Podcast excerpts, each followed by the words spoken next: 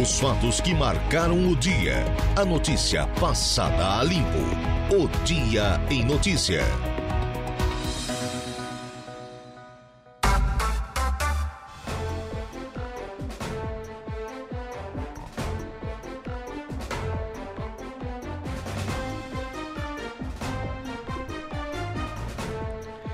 Agora são 16 horas mais 9 minutos, 16 e 9. Hora oficial de Brasília. Boa tarde para você, nosso ouvinte da 95.5 FM, tarde de terça-feira, nesse caso, o 4 de abril, ano da graça de 2023.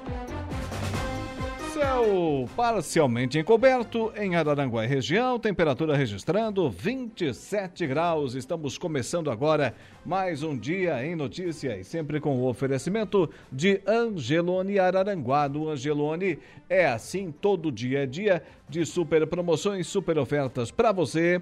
E Januário Máquinas, a força, a potência que a sua terra precisa, tá lá na linha de produção, na linha de montagem da Januário Máquinas.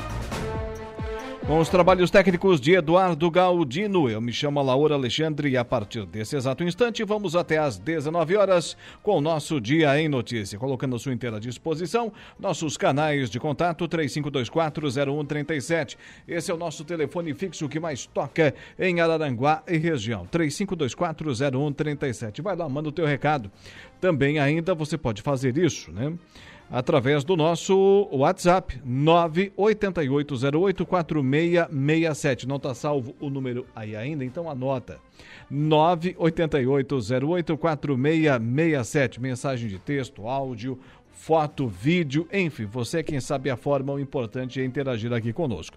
Também estamos lá ao vivo no facebook.com rádio Araranguá e no YouTube, no Rádio Araranguá, ao vivo aqui do estúdio, com a nossa live, imagem e som ao vivo aqui dos estúdios da Rádio Araranguá. Olha, hoje no programa aqui dentro do nosso Dia em Notícia por telefone. Daqui a pouco eu converso com o presidente da Câmara de Vereadores de Balneário Gaivota, o Paulo Roberto da Silva. Na pauta, o início dos trabalhos legislativos em 2023 e ainda as ações para este ano. Também teremos o quadro Falando em Obras com a ESC, no estúdio com os representantes do CREA Júnior de Araranguá. E ainda iniciam hoje as inscrições para candidatos a membros do Conselho Tutelar de Timbé do Sul. Entrevista por telefone com a presidente do CMDCA, a Arlete da Rocha Pacheco. E ainda o Glauter Soares vai falar para a gente sobre o quarto arraial cultural. Já tem data marcada lá no mês de setembro no município de Sombrio. Então é o seguinte, tem Notícia aqui de Araranguá, também ainda do Balneário Gaivota, da mesma forma lá de Timbé do Sul, do Sombrio, enfim, de toda a região. Acontece e você fica sabendo aqui na programação da Rádio Araranguá. Ainda teremos a conversa do dia com Saulo Machado e Lucas Casagrande, a oração do Ângelos com o padre Daniel Zilli, a previsão do tempo com Ronaldo Coutinho, as ocorrências policiais com Jairo Silva e o momento esportivo com Dejair Inácio. Esse é o nosso ofício, então vamos ao trabalho.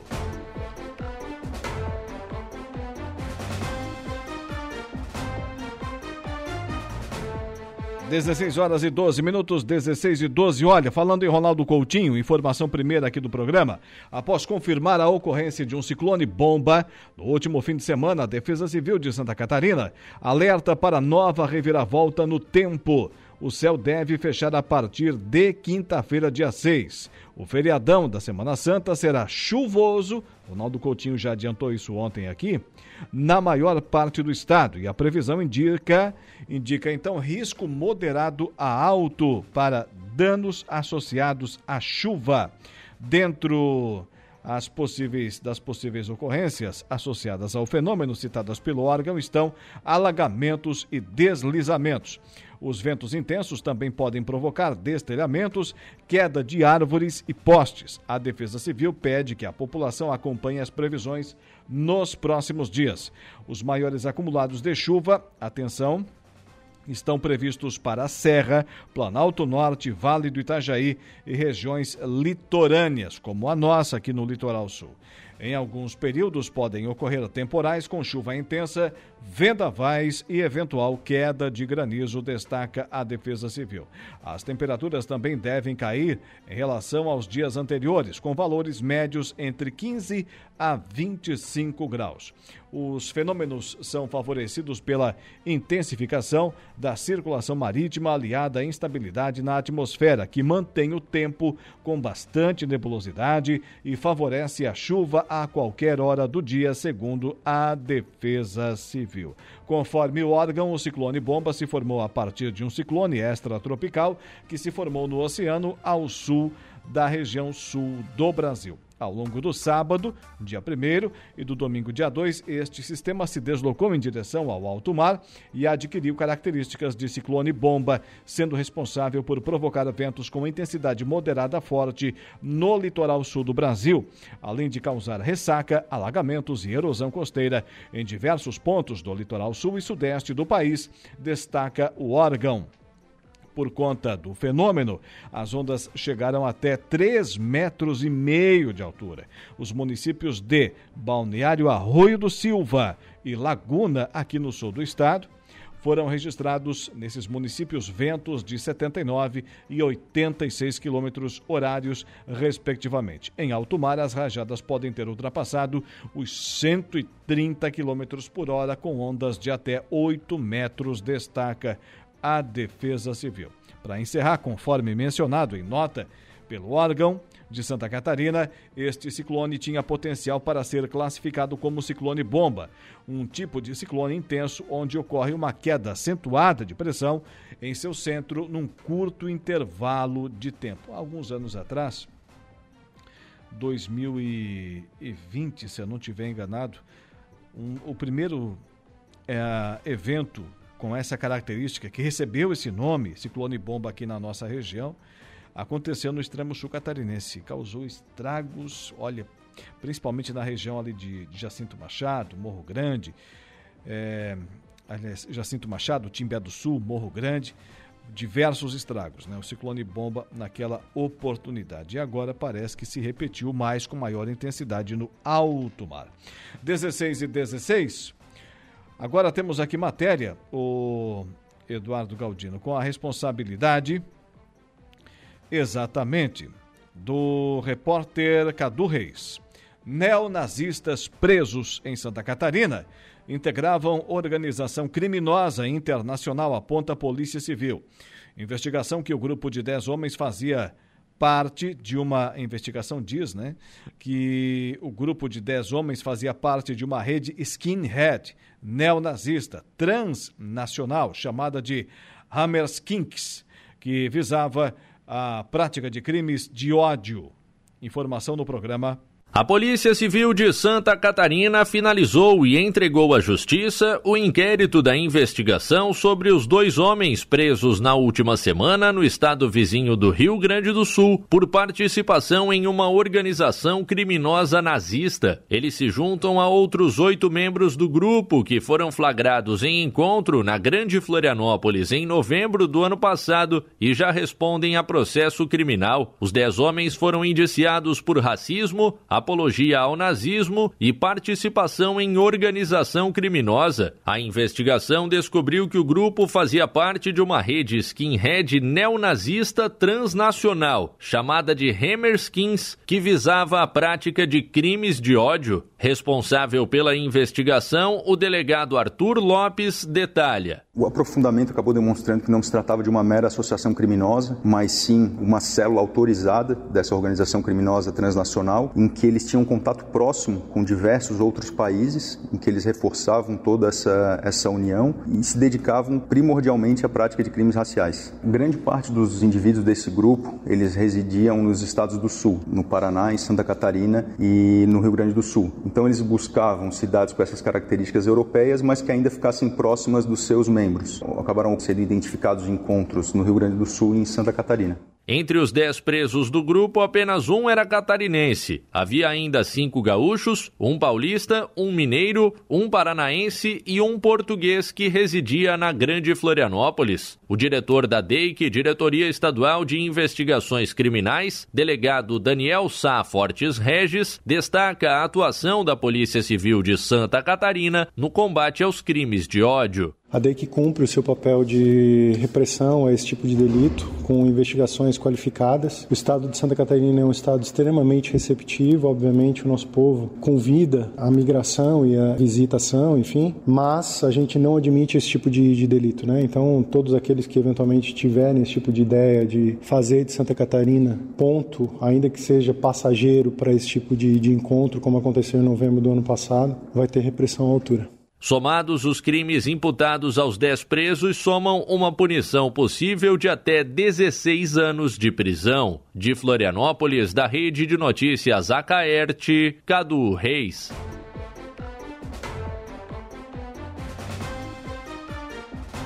Agora são 16 horas mais 19 minutos, 16 e 19. Vamos seguindo por aqui com o nosso programa, sempre agradecendo e muito a sua audiência.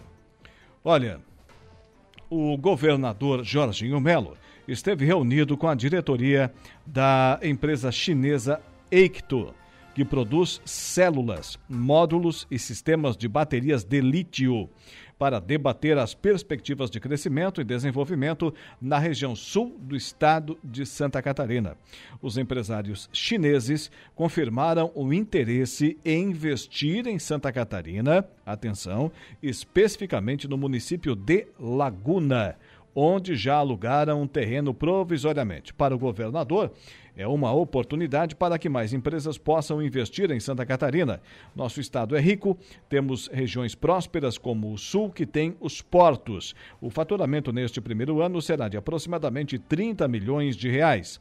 O governo está estudando uma forma de ajudar viabilizando condições para que eles se instalem definitivamente aqui, disse o governador. A empresa que é a maior exportadora da China no setor e está presente em 44 países, tem como foco na produção atender às necessidades náuticas, de telecomunicações ou de equipamentos de movimentação de materiais. Os benefícios são vários, tanto para o meio ambiente como a redução da emissão de carbono, quanto para os consumidores, pois a duração das baterias é de 10 anos, com monitoramento do produto direto da China. A previsão é de gerar aproximadamente 150 empregos diretos e indiretos para a cidade e região.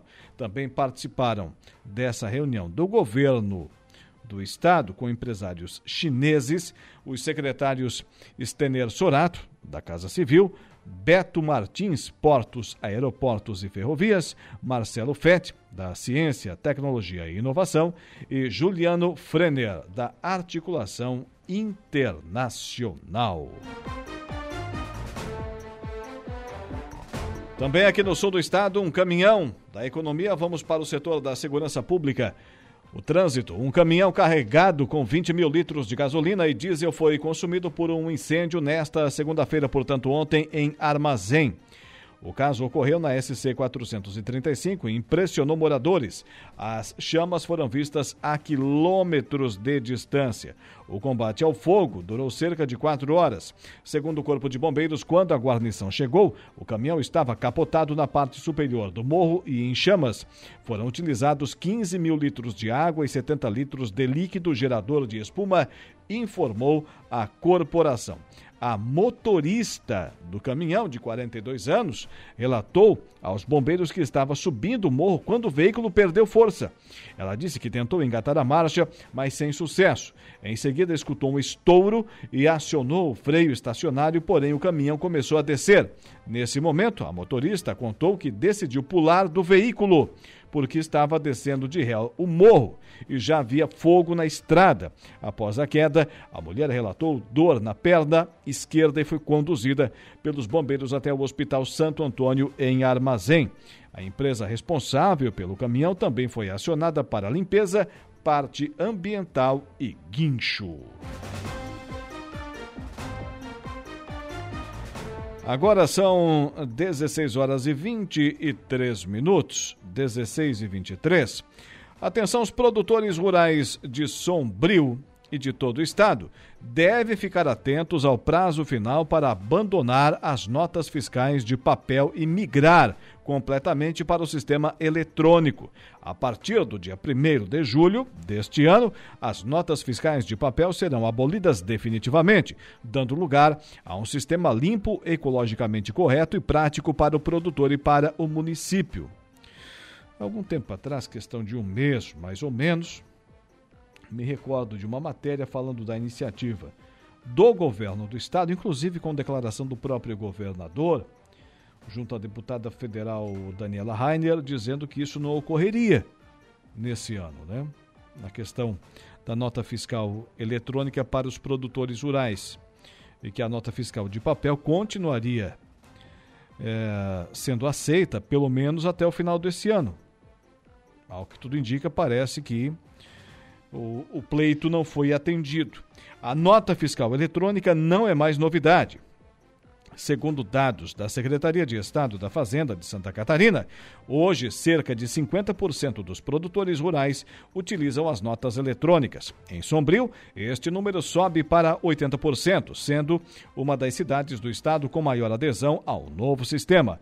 A nota eletrônica oferece muitas vantagens ao produtor rural, principalmente pela simplicidade do seu sistema, bem menos burocrático do que a versão em papel Outras vantagens são o produtor não ter mais a necessidade de ir até a prefeitura mensalmente para fazer a emissão de suas notas, a automatização das notas para a contribuição da Previdência Social para a aposentadoria, além da economia de papel vantajosa para toda a sociedade.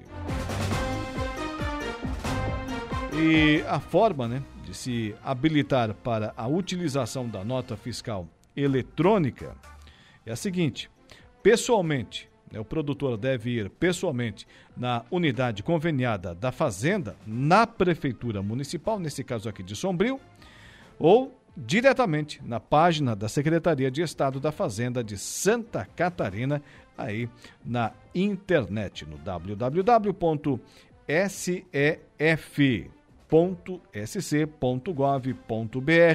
barra serviços. Agora vamos fazer o seguinte, Dudu. Nosso destino será um intervalo comercial. Na volta, na volta, teremos aqui a previsão do tempo o, com Ronaldo Coutinho, as ocorrências policiais com Jairo Silva, dentre outras informações para os nossos ouvintes.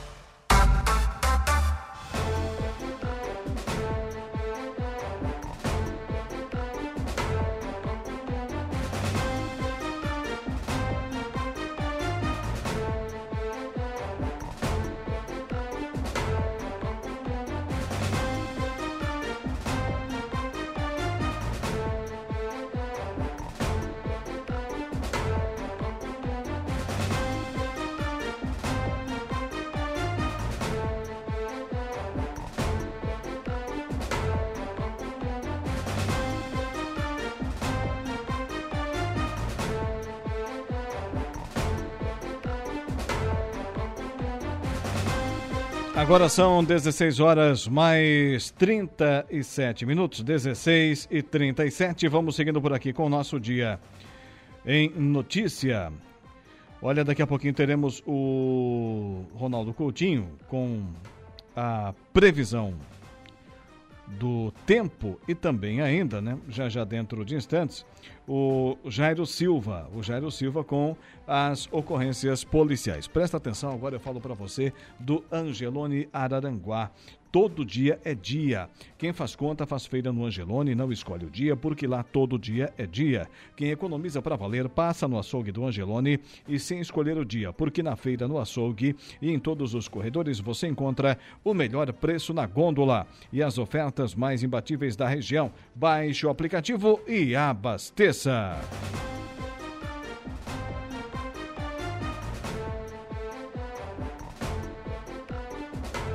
Agora no programa tem a participação aqui dentro do nosso Dia em Notícia, da repórter Patrícia Gomes.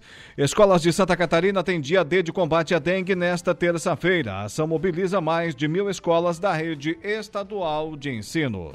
Nesta terça-feira, as 1.053 escolas da rede estadual de ensino estão mobilizadas para o dia D de combate à dengue. A força-tarefa das escolas é uma das estratégias adotadas pela Secretaria de Estado da Educação para aumentar a conscientização e a prevenção para combater a proliferação do mosquito Aedes aegypti, transmissor também da zika e da chikungunya. Mas são os casos de dengue que neste momento preocupam. O estado tem mais de 4.800 casos de dengue confirmados nesse ano, identificados em 59 municípios. Cerca de 11 mil casos ainda estão em investigação. Dois municípios estão em situação de epidemia de dengue, Palhoça e Saudades, e quatro óbitos por dengue foram registrados: dois em Palhoça, um em Florianópolis e outro em Joinville. Outras quatro mortes seguem em investigação. A convocação para o dia D de combate à dengue nesta terça nas escolas foi precedida de uma reunião de alinhamento com coordenadores e supervisores das 36 coordenadorias regionais, além dos gestores escolares. A secretária adjunta da Educação, Patrícia Liders, explica que essa mobilização envolve também a Diretoria de Vigilância Epidemiológica da Secretaria de Estado da Saúde.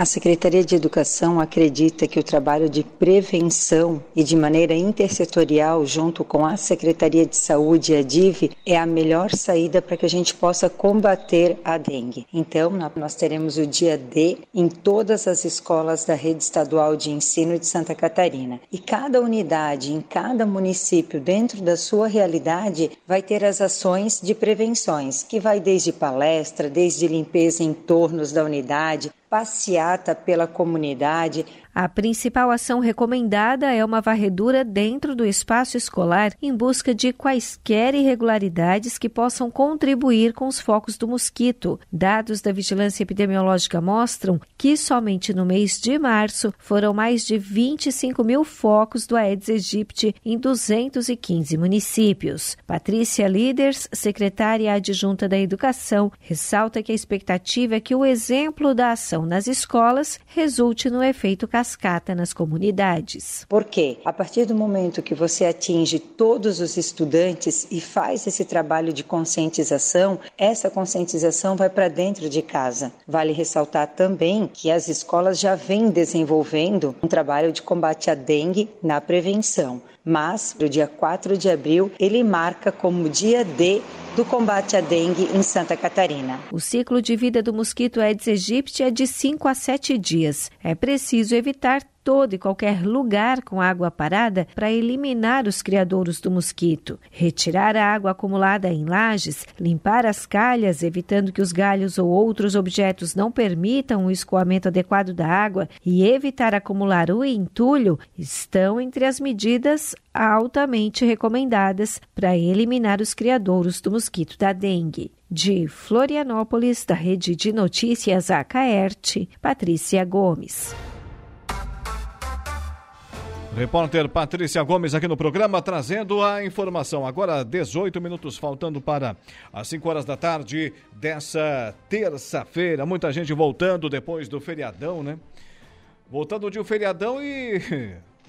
Quinta-feira já tem outro, né, Dudu? Depois de quinta-feira, né? Para o pessoal de Araranguá, olha, a semana está sendo interessante. Agora vamos subir a serra para ele que não tem feriadão, não tem Folga não tem férias, Ronaldo Coutinho e a previsão do tempo. Previsão do tempo. Oferecimento. Graduação Multi-UNESC. Laboratório Rafael. Lojas Benoit. Bife Materiais de Construção. O que, que, tu acha, Coutinho? O pessoal aqui de Araranguá, o município estava em festa ontem, 143 anos de emancipação político-administrativa. A maioria voltando do feriadão hoje, hein, nessa terça-feira. Aí trabalha hoje, trabalha amanhã, quinta-feira mais ou menos, né? Tem gente que já vai enforcando. E sexta-feira tem outro feriadão, Coutinho? O que, que tu me diz? Boa tarde. Deixa o pessoal descansar, porque São Pedro vai mandar chuva na quinta, sexta, sábado e talvez um pouco no domingo. Aí monte, na segunda, tempo bom. Um monte de gente te amando uma hora dessa. Uh, ainda bem que eu moro aqui na Serra. Eles vão subir aí e vão te pegar, Coutinho. É, o vento sul já chegou, né? Está é, passando uma frente pelo oceano. Então tem o vento sul, cai um pouquinho a temperatura e depois volta. Amanhã já. Hoje a chance de chuva é muito pequena. Amanhã já tem chance maior de chuva ou trovada final entre a tarde e a noite. E estável na quinta, sexta, sábado, domingo. Chuva, períodos melhor, a temperatura amena na região, cai a temperatura, afinal de contas é uma frente fria, que é um sistema que provoca frio e chuva, e teremos aí condições de tempo instável com temperaturas mais baixas a partir de quinta, sexta, sábado e tudo com, não é chuva direto, mas predomina o céu nublado, instabilidade e períodos de melhora. No domingo um pouquinho melhor e na segunda, como bom Pedrão, tempo bom. Da Climaterra, Ronaldo Coutinho. Já começou a safra do, do pinhão por aí, a colheita? Já, mas como ele não sai de casa, então não dá para perceber. Aqui em casa ainda não, aqui demora um pouquinho. Ah, é? Qual é a diferença? Não, ele é um, ele é um pouquinho mais tarde. Por quê? É, variedade. Hum. Ah, tem variedade de variedades de pinhão? Tem, Pensei que era tem, tudo tem uma só. O pinhão, pinhão, o pinhão macaco, por exemplo, a pinha pode ficar dois anos no pé. Ou seja, tu pode colher qualquer época do ano. Hum, interessante. Ah, são mais de 140 variedades de pinhão. Pois bem, pois bem. Tá certo então, Coutinho. O pessoal então é bom ir se preparando para chuva e frio aí no, nos próximos dias. Frio, frio de outono, né? Não é aquele friozão, mas como a gente está saindo do verão, o que acontece? Tu sente um pouco, uma, por exemplo, uma tarde com chuva, 20, 21 graus, é bem fria nessa época do ano. Se fosse em setembro, seria agradável. Tá, mas começa a esfriar hoje já? Recomeça a refrescar. Esfria mesmo na noite de quarta para quinta. Tava um calorzinho aí hoje de manhã. Deu, deu 21, deu, chegou a 34 e 4 ali em Braço do Norte, mas a maioria ficou entre 29 e 31. É aquele pré-frontalzinho? Posso dizer que sim. Então tá, Cé Coutinho. Boa tarde, até amanhã. Igualmente, tchau. O Ronaldo Coutinho com a previsão do tempo. Os fatos que marcaram o Dia em Notícia. Oferecimento. Unifique. A tecnologia nos conecta. Autoelétrica RF Araranguá. Estruturaço. Loja de gesso acartonado. E Eco Entulhos. Limpeza já. Fone 99 600 8000.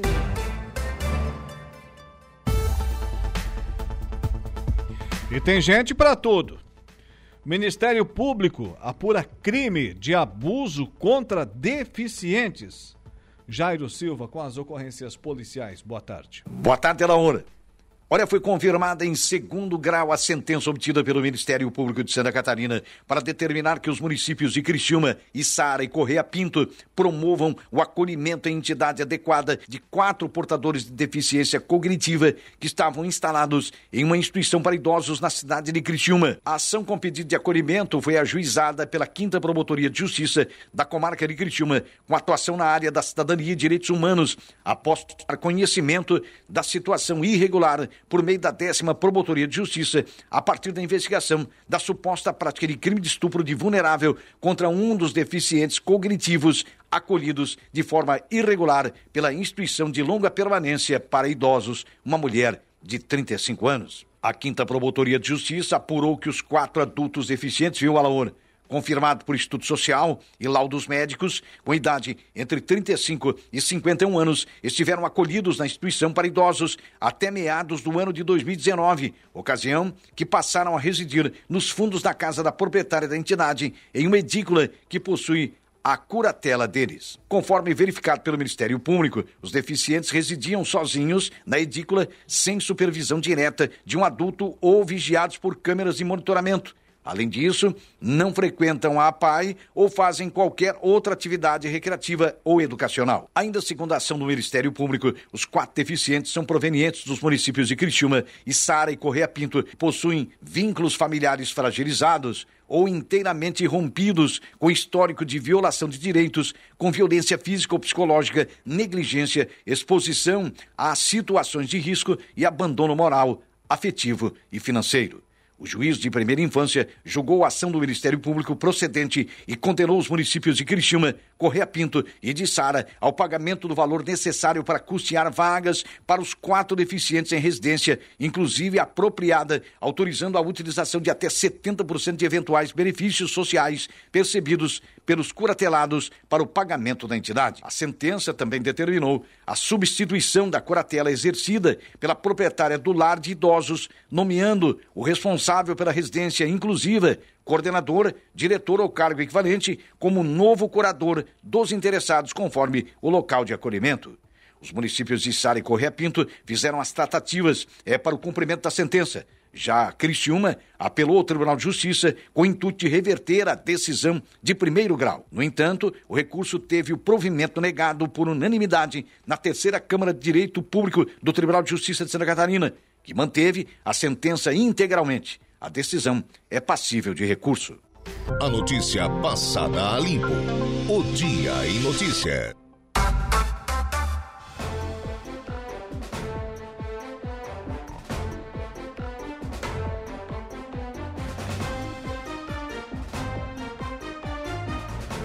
Agora são 16 horas e 52 minutos. Agora que eu ia dar notícia aqui que o Trump foi preso, tu aparece no estúdio? Hum? Tu veio soltar ele? é, o Flavinho chegou por aí. O Flavinho. Com, hoje tem o Flávio Filho Cast, né? Vem cá, vem cá, rapidinho, rapidinho, rapidinho. Vem cá. Dá o, dá o recado aqui. Ao vivo e a cores para os nossos ouvintes. Dudu, tem como acionar ali a, a câmera direitinho para tá esse tá moço aqui, aparecer aqui? Isso. Aí, ó. Sabe tudo de imagem já? Aí, ó, entra, fechou. Entrou no quadro. Orientando o operador. Hã? Abriu o microfone também? Já abriu? Estou escutando ele aqui. Abriu? Abriu, tá, tá com oh, a gente. Aqui, quem sabe faz ao vivo, né, Dudu? Exatamente chega tomando conta da situação. Tá, o Trump foi preso? Foi, foi preso. Daqui a pouquinho tem a notícia completa aqui. Ó. Trump vai ver o sol nascer quadrado, a prisão histórica do ex-presidente dos Estados Unidos. Mas tem uma coisa mais importante para mim falar do que a prisão do Trump. O que, que tem hoje à noite no Flávio Filho Cast? Rapaz, hoje à noite a gente tem peraí, três... Peraí, peraí. Antes de mais nada, boa, boa tarde. tarde. Boa tarde, ouvintes. nossos ouvintes Rádio Araranguá. Sim. Né? É, mais tarde, Flávio Filho Cast, vamos estar tá presente com três arquitetas Arquitetas. Três arquitetas. Hum. Então vamos saber um pouco da vida delas, por que da profissão, entender um pouco a profissão de arquitetura também. A gente já fez um quadro assim, né, Dudu, com quatro, quatro arquitetas, né? Agora a gente está trazendo uma outra visão de outras pessoas para também debater e discutir isso né, sobre arquitetura, né? E inclusive ontem eu tive no, no calçadão de Araranguá e o Cine Rocks ali foi tirado aquela hum fachada antiga e apareceu. A, foi tirada uma fachada que tinha, apareceu a fachada antiga do Cine Rocks. Do Cine Rocks? É. Histórico Cine Rocks. E daí, sua foto pra gente? Eu tenho, eu tenho a foto. Manda, manda pra gente colocar aí. E, e muito legal a, a, a, fachada antiga, assim, aí tu começa a ter uma noção da arquitetura também, né? Do, do modelo, de, de como que era a tendência naquela época. E eh, hoje a gente vai debater isso também. Já voltasse da Itália? Pessoal voltei, voltei. Tomar um, tomar tava um em, tava naquela rosa lá na praia. Desembarquei ontem, inclusive. Muito bem. Grande Flávio Filho. Daqui a pouquinho com o Flávio Filho Cast. Te espero para esse papo. Isso aí. 16 horas e 55, sabe tudo, 16 e 55. Hoje um papo com as arquitetas de Araranguá. Elas estão tomando conta do mundo, inclusive na arquitetura aqui de Araranguá e região. Olha, daqui a pouquinho tem uma outra informação. A Secretaria de Estado em Infraestrutura e Mobilidade obteve ontem, segunda-feira, dia 3. Vamos com essa aqui então agora. Vamos com essa notícia. A autorização de supressão de vegetação da SC 290, Serra do Faxinal, entre Praia Grande, Santa Catarina e a divisa com o Rio Grande do Sul. Matéria postada agora, agora, mas olha, instantes atrás, no site do governo do estado de Santa Catarina. Portanto, informação oficial. O documento complementa a licença ambiental já concedida à obra, garantindo a continuidade dos trabalhos pelos 15 quilômetros da rodovia e não apenas nos trechos em que não havia necessidade de corte de árvores, como estava sendo feito até agora.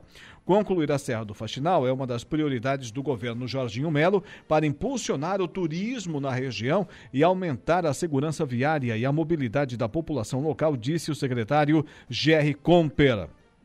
A autorização emitida pelo Instituto Brasileiro do Meio Ambiente e dos Recursos Naturais Renováveis, o IBAMA, estipula quais espécies vegetais poderão ser removidas nas áreas de preservação permanente, as APPs, por onde passa a estrada.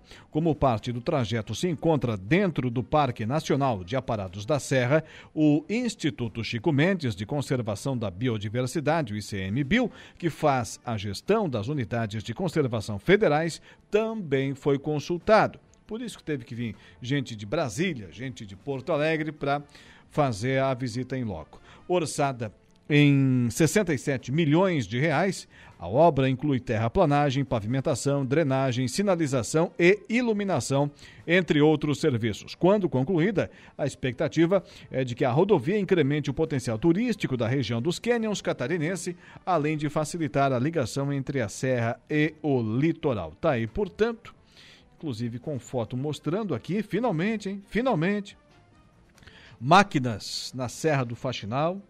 E não, ah, a novidade é essa, né? E não em período eleitoral.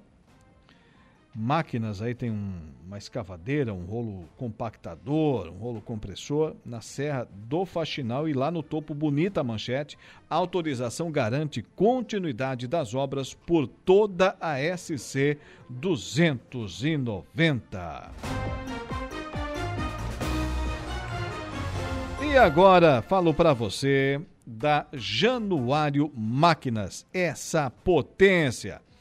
Lá em Turvo, né, na Avenida Municipal, no bairro São Cristóvão e comercializando seus produtos para a região, estado, país e mundo afora. Potência, durabilidade, economia e a confiança em uma marca que atravessou décadas e continentes. Esses são os tratores da linha JP, líder de vendas e de resultados para o empreendedor do agronegócio. São 25 anos de uma empresa construída pelo empenho e obstinação de uma família, colaboradores e clientes. Januário Máquinas, a força que a sua terra precisa. Aplicativo Angelone é o novo jeito de você encher o carrinho. É bem simples, baixe o aplicativo, se cadastre acesse o canal Promoções. Ative as ofertas exclusivas de sua preferência e pronto. Faça suas compras na loja, identifique-se no caixa e ganhe seus descontos. Toda semana novas ofertas. Aplicativo Angelone, baixe, ative e economize. Olha, tem matéria aqui é, na rede mundial de computadores dizendo que realmente o ex-presidente lá dos Estados Unidos, né, foi preso, foi preso, foi para o Chilindró.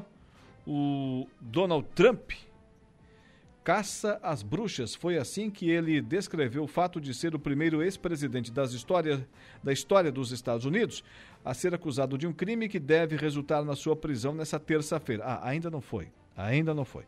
E dessa vez não é fake news. Está aqui, ó. É, Trump vai ver o sol nascer quadrado, a prisão histórica do ex-presidente dos Estados Unidos. Mas ainda não foi consumada. Ainda não foi consumada a sua prisão.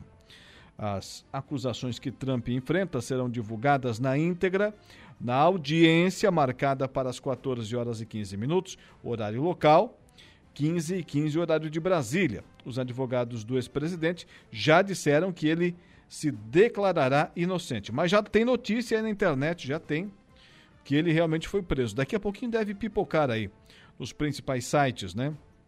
E na imprensa é, oficial, vamos assim dizer, nacional e mundial. A, a prisão aí do Trump, daqui a pouco. Agora, pontualmente, 17 horas a notícia da hora com Igor Klaus. Voltamos com a notícia, Laor, que renda comprometida com dívidas é a menor desde antes da pandemia. Notícia da hora. Oferecimento: Giasse Supermercados, Laboratório Bioanálises, Civelto Centro de Inspeções Veicular, Clínica de Olhos São José, Lojas Colombo, Rodrigues Ótica e Joalheria e Mercosul Toyota. A pesquisa de endividamento e inadimplência do consumidor, apurada mensalmente pela Confederação Nacional do Comércio de Bens e Serviços e Turismo, apontou estabilidade no endividamento das famílias no primeiro trimestre. O mês de março terminou com 78,3% das famílias endividadas, mesmo índice de fevereiro. O levantamento foi divulgado nesta terça-feira. Um dos destaques da pesquisa é o percentual de renda comprometida com dívidas, que se estabeleceu em 29,9% do rendimento das famílias e é o menor patamar desde fevereiro de 2020. O nível de inadimplência também caiu pela quarta vez consecutiva e atingiu 29,4% das famílias, queda de 0,4 percentual em março. Eu sou Igor Claus e este foi o Notícia da Hora.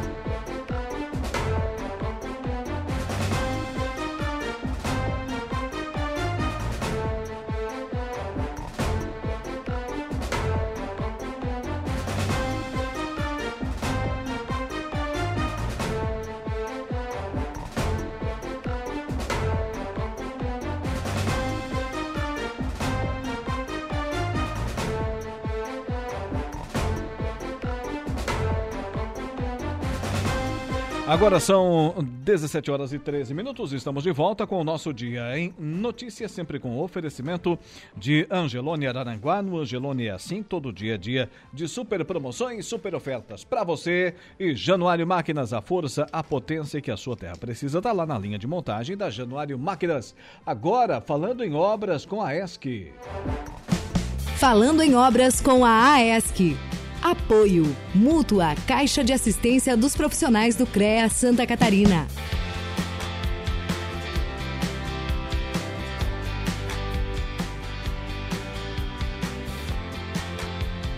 Muito bem, falando em obras com a ESC e hoje, aqui dentro do nosso Dia em Notícia, tenho o prazer de receber aqui a Ariana Gonçalves Burim, ela que é coordenadora do CREA Júnior Santa Catarina, no caso aqui de Araranguá. Boa tarde, Ariana. Boa tarde.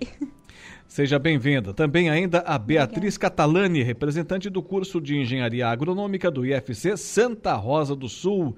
Boa tarde, Beatriz. Boa tarde. E também ainda o Luiz Augusto Velho, com esse sobrenome eu já matei, já sei de onde ele vem, já sei toda a história. Representante do Centro Acadêmico. Boa tarde, Luiz. Boa tarde. Serrano, de São José dos Ausentes. Serrano. A, a, família Velho ou é de São José dos Ausentes ou é do Timbé do Sul, um dos dois, é por ali. Ela se disseminou muito em Bom Jesus também. Bom Jesus bastante, né? também. Né? Mas eu sou de Ausentes. Tá certo. O, agora aqui nós vamos falar sobre o CREA Júnior, um caso aqui de Araranguá. Primeiro, é, Ariana, Beatriz, Luiz, é, contextualizem para os nossos ouvintes o que é o CREA Júnior, qual é o papel dele, o que ele faz. Bom, primeiro a gente gostaria de agradecer o convite, a oportunidade de estar aqui hoje falando um pouquinho do CREA Júnior. Esse programa é tão importante para nós, enquanto acadêmicos. Ele tem por objetivo promover a aproximação dos acadêmicos de engenharia, agronomia e geociências. A gente trabalha com essas três áreas. Uh, de promover a aproximação com o nosso sistema profissional, o sistema Confecrea Mútuo. Né? Apresentando um pouquinho do CREA Júnior, a gente consegue uh, trabalhar com os alunos dentro do sistema já. Sim.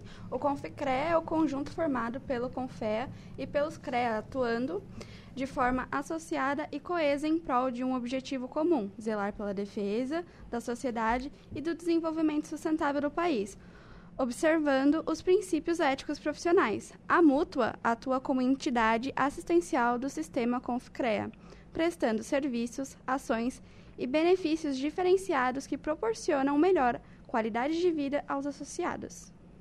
Muito bem. E como é, como é a, a formação dessas novas lideranças para o CREA?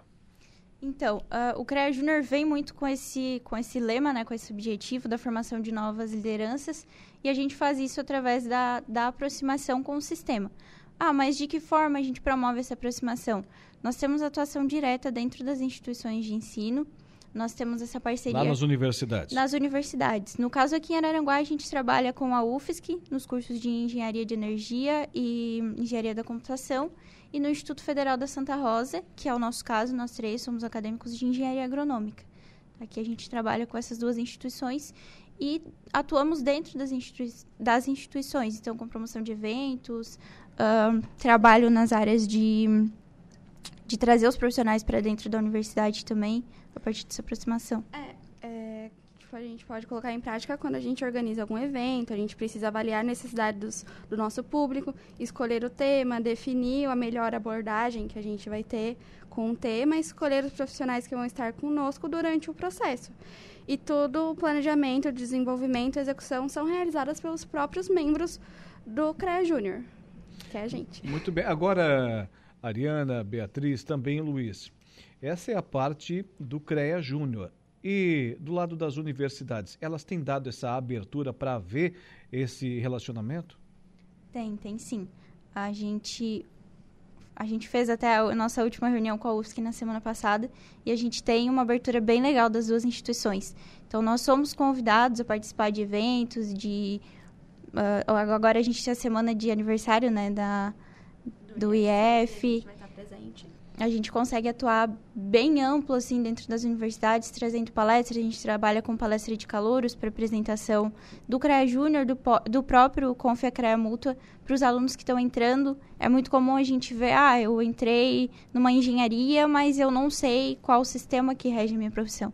Então a gente atua muito nisso, trazendo junto com as universidades essa apresentação do nosso sistema. E hoje a relação do CREA Júnior dentro ou com a ESC? Como é que está sendo essa convivência?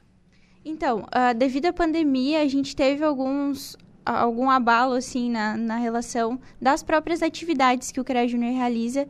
Então a gente tem atuado muito no online. Agora a gente vem buscando essa reaproximação com as, com as associações, né, com a nossa entidade que no caso aqui de Araranguá é a ESC, com a própria inspetoria, então a gente participa das reuniões da inspetoria, e essa aproximação com os profissionais, ela traz para nós uma visão mais ampla, ela abre os olhos no sentido de que o que, que a gente vai ter para o nosso futuro, né? Quais são aí, de repente, as situações que a gente vai encarar lá no futuro e com essa aproximação, tanto com a ESC, nos eventos, nas palestras, nos treinamentos, quanto com a inspetoria na questão das fiscalizações, na participação das reuniões, para ter uma visão mais ampla mesmo de como vai ser o nosso futuro dentro do sistema, dentro da área de atuação profissional. Vocês falaram em, em eventos, o Dudu lá, que é mais ligado à área da balada, pensa que é festa, mas não é bem isso, né, pessoal? não. É, falamos das ações já realizadas pela regional é, de Araranguá, podemos citar as palestras é, que a gente teve agora com o tema Engenheiro no Exterior. A área participou. A gente, por exemplo, né, as palestras online são um tipo de evento que a gente consegue abranger o estado inteiro, muitas vezes o país inteiro.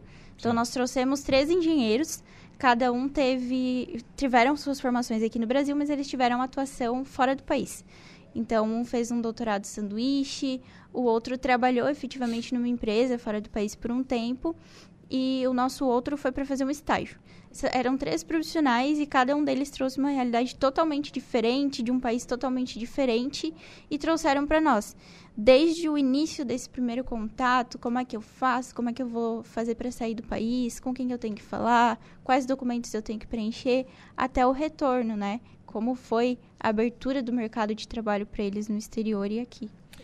E eu estou sabendo que vocês estão trabalhando, estão elaborando um projeto voltado para a divulgação do sistema. Sim. É, a gente tem algumas ações sociais, que a gente realiza a campanha do agasalho, a arrecadação de brinquedo, material escolar, de alimentos para doação da comunidade, e junto a gente leva o, o nome, né? É, a gente apresenta o nome de, de todas as, as associações também. E temos planos para fazer um, um, encontro regional aí mais para o final do ano? Como é, que está essa, essa, questão? aí é uma, uma prévia, né? Um spoiler, mas a gente pretende realmente conseguir. Spoiler é por aqui, tá? Ah, o ouvinte então da tá Rádio Araranguá gosta, gosta, de novidade, informação com exclusividade. É vocês acharam então, o local, é aqui. É exclusivo. Dois, então. Já é. vamos, vamos trazer Opa, um bônus. Melhorou. a gente pretende levar a divulgação do CREA Júnior e do sistema Confecrea Multa, dos cursos de engenharia, no sistema como geral, para as escolas de ensino médio. Então, ter um representante do sistema, um representante do CREA Júnior e um representante de cada uma das universidades parceiras para estar tá passando nas escolas de ensino médio e levando aí o CREA Júnior e as engenharias, agronomia, geociências como opção de curso aí para o futuro, né? E sobre o nosso encontro regional, a ideia é que seja feito sim, e aí a gente vai reunir a ESC, a inspetoria, as universidades, a Rádio Araranguá, por que não, para estar tá lá aí para isso. Chamou, a gente vai. então tá bom, já fica o convite. que maravilha. Agora eu já fiz uh, todo tipo de pergunta aqui, só a Ariana e a e a Beatriz responderam. Ô Luiz, não vai falar nada, Luiz? Eu venho meio mal da minha voz, mas eu vou fazer uma força aqui. Vai lá. Participação especial pra caramba nossa hoje. Então. É, eu queria falar um pouco em relação ao nosso campus. Ah, sim. Sim. Esse ano a gente está começando com o curso de graduação em zootecnia. Semana passada eu entrevistei o coordenador Cristiano, aqui. te mandou um abraço. Ah, é, manda, manda outro para ele lá, um chasque, como, diz vocês, como dizem os gaúchos. Quebra-costela. Exatamente. Justo. Falando dos 30 anos, né, do, do IFC. Amanhã nós estamos completando 30 anos de campus. Temos, uh, nós temos dentro do campus o ensino médio integrado ao técnico, né? Técnico integrado ao ensino médio. Tu faz o teu ensino médio, tu já sai trabalhando, profissional atuante. E o mercado quer esse tipo de profissional? o mercado procura. Precisa. Precisa de gente Sim. boa, né? Sim.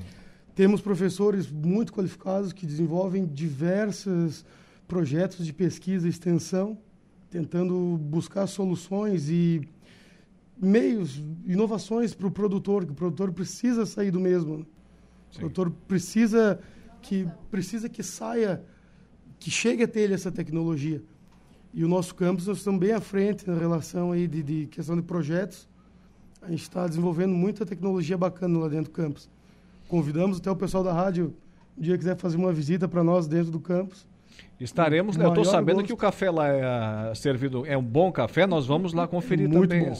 O café lá é do gosto que tu quiser, doce, açúcar. Esse ano tem a semana acadêmica ainda. Ah, é? Quando é, que vai ser?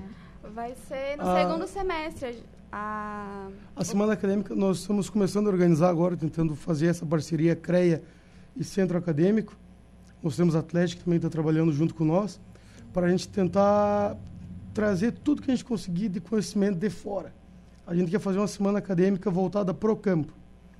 Mas, nome... mas, envolvendo também outras instituições da região, não? Não, a nossa semana acadêmica vai ser para os cursos de graduação do campus. Ah, entendi. Mas a entendi. gente quer achar um meio para possibilitar a entrada, a inscrição de produtores, como era antigamente. Ah. Aí nós, envolvendo a, gente, a teoria e a prática. A teoria e a prática. A gente traz nossos egressos que estão atuando no mercado e monta um cronograma lá bem organizadinho que faz dar certo. A gente está com a ideia de fazer da semana acadêmica um dia mulheres no campo, um dia tecnologias no campo, e agora a gente vai sentar com o Cristiano e conversar como é que a gente vai acertar datas e possivelmente como a gente vai conseguir programar, mas em breve vão ter novidades bem boas aí. Precisando desse canhão de audiência, que é a Rádio Araranguá, em todo o sul do estado, norte nordeste do Rio Grande do Sul, estamos aqui para ajudar vocês e divulgar os Muito eventos do nosso IFC, que agora também tem o acesso asfaltado chegando lá pertinho, né? Estamos quase. É, Estamos tá quase saindo da poeira. Tá quase. Estamos quase saindo da poeira. Vamos Outro um dia nós fomos lá, lá, lá nas imediações, lá na Sanga da Paca e no Tenente, ali ainda em Jacinto Machado, o pessoal disse, ó, se for ali pelo, pelo IFC, porque a SC 108 está sendo pavimentada lá entre Jacinto Machado e Praia Grande, se for ali pelo Instituto Federal, ah, fica um pouquinho mais longe, mas está quase tudo asfaltado. Eu não sabia da novidade. Parabéns, parabéns, mais uma conquista, né? Uma conquista do município, né? É de toda a região, né? De Toda a toda região. Quantos alunos lá hoje? Eu não sei dizer precisamente, porque as turmas abrem 40 vagas na agronomia e mais as vagas da zootecnia, mas nunca é preenchido todas. Sim. Tanto que a gente está com um período de inscrições abertos ainda, que vai até dia, Dia 7. dia 7, tanto para zootecnia ou agronomia. Se o pessoal tiver interesse, estiver na escuta e... E como é que é feita a classificação? Agora é por inscrição. Tu, tu entra no site do IF, procura lá, se a gente puder ajudar para auxiliar. Tem, nós temos nosso site de Santa Rosa do Sul e barra IFC, ponto IFC. Lá tu, tu encontra todas as informações. Maravilha, gente. Eram, eram estas aí as informações, né? Viu? Não, não, não, não doeu nada. Eles estavam com medo, estavam receosos aqui. Eu disse, oh, gente, não tem segredo nenhum. É chegar aqui e passar o recado. Vocês sabem do que estarão falando? Sabemos. Então, não tem nenhum problema. É isso aí. A gente agradece demais a participação. E agradecemos o Guto por estar aqui com a gente também, que veio trazendo informações mais spoilers sobre a nossa semana acadêmica. O Guto tem cara de ser torcedor do Grêmio, por isso ele está assim com essa voz, de tanto que berrou no último domingo. Tô, tô certo ou tô errado? Foi. Foi. Acertei na mosca? Acertou ainda. Tá vendo, Dudu? Tá vendo? Ah, gente, é colorado, Dudu. Gente, foi um prazer conversar com vocês aqui. A Ariana Gonçalves Burim, tenha uma boa tarde, até a próxima. Muito obrigada, vocês também. Também a Beatriz Catalani, será sempre um prazer recebê-las aqui, até Muito a próxima. Muito obrigada pela oportunidade, boa tarde a todos. E quando retornarem, serão bem-vindos, tá bom, Luiz? Um abraço. Estão convidados para participar da nossa semana acadêmica. Estaremos lá. Bueno. 17 e 27, falando em obras com a ESC. Todas as terças, às 17 horas, acompanhe aqui na Rádio Araranguá o quadro Falando em Obras com a AESC. Construções, reformas, ampliações, novidades na área. Sugira seu tema no zap 35223797. Falando em Obras com a AESC. Apoio Mútua Caixa de Assistência dos Profissionais do CREA.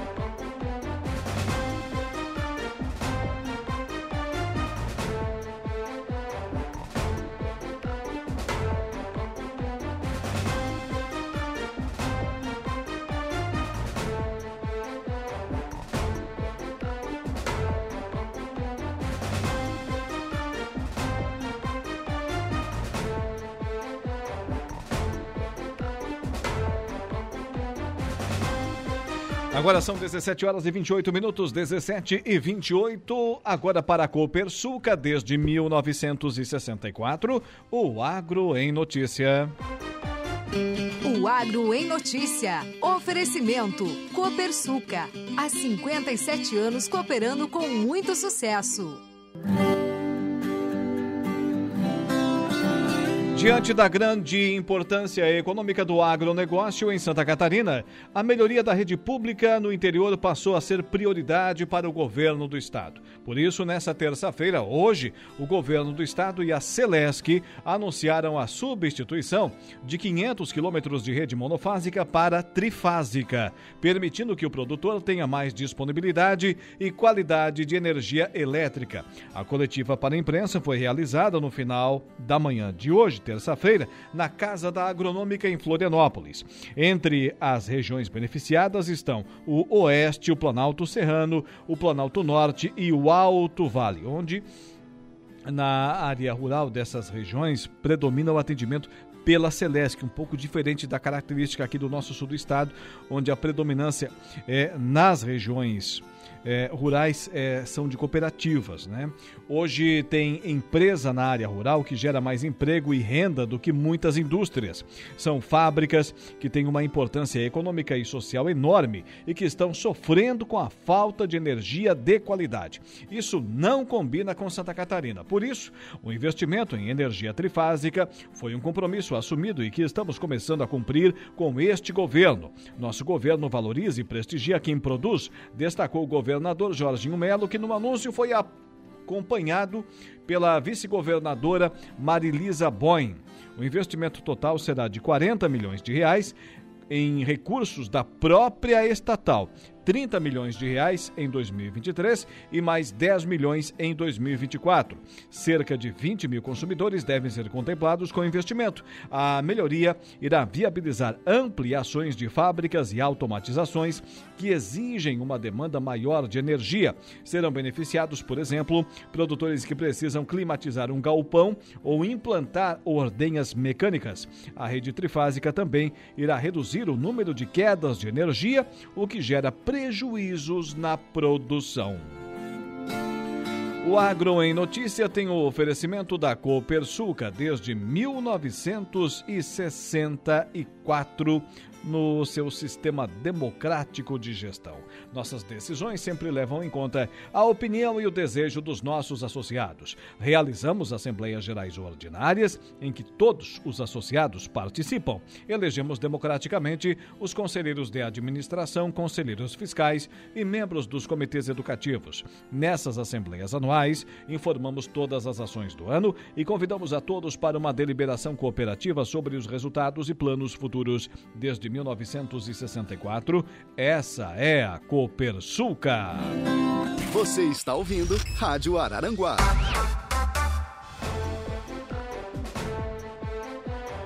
Agora vamos a um intervalo comercial. Na volta tem ele, Dejair Inácio e o Momento Esportivo.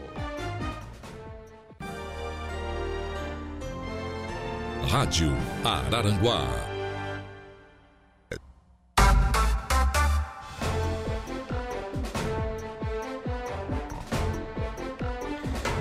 17 horas e 40 minutos, estamos de volta com o nosso Dia em Notícia. Obrigado, obrigado pela sua audiência, hein? Você conhece o canal Promoção do Angelone, hein? São ofertas exclusivas nas lojas para clientes do Clube Angelone. Toda semana são novas ofertas que você ativa no aplicativo e tem acesso ao identificar a sua compra no caixa.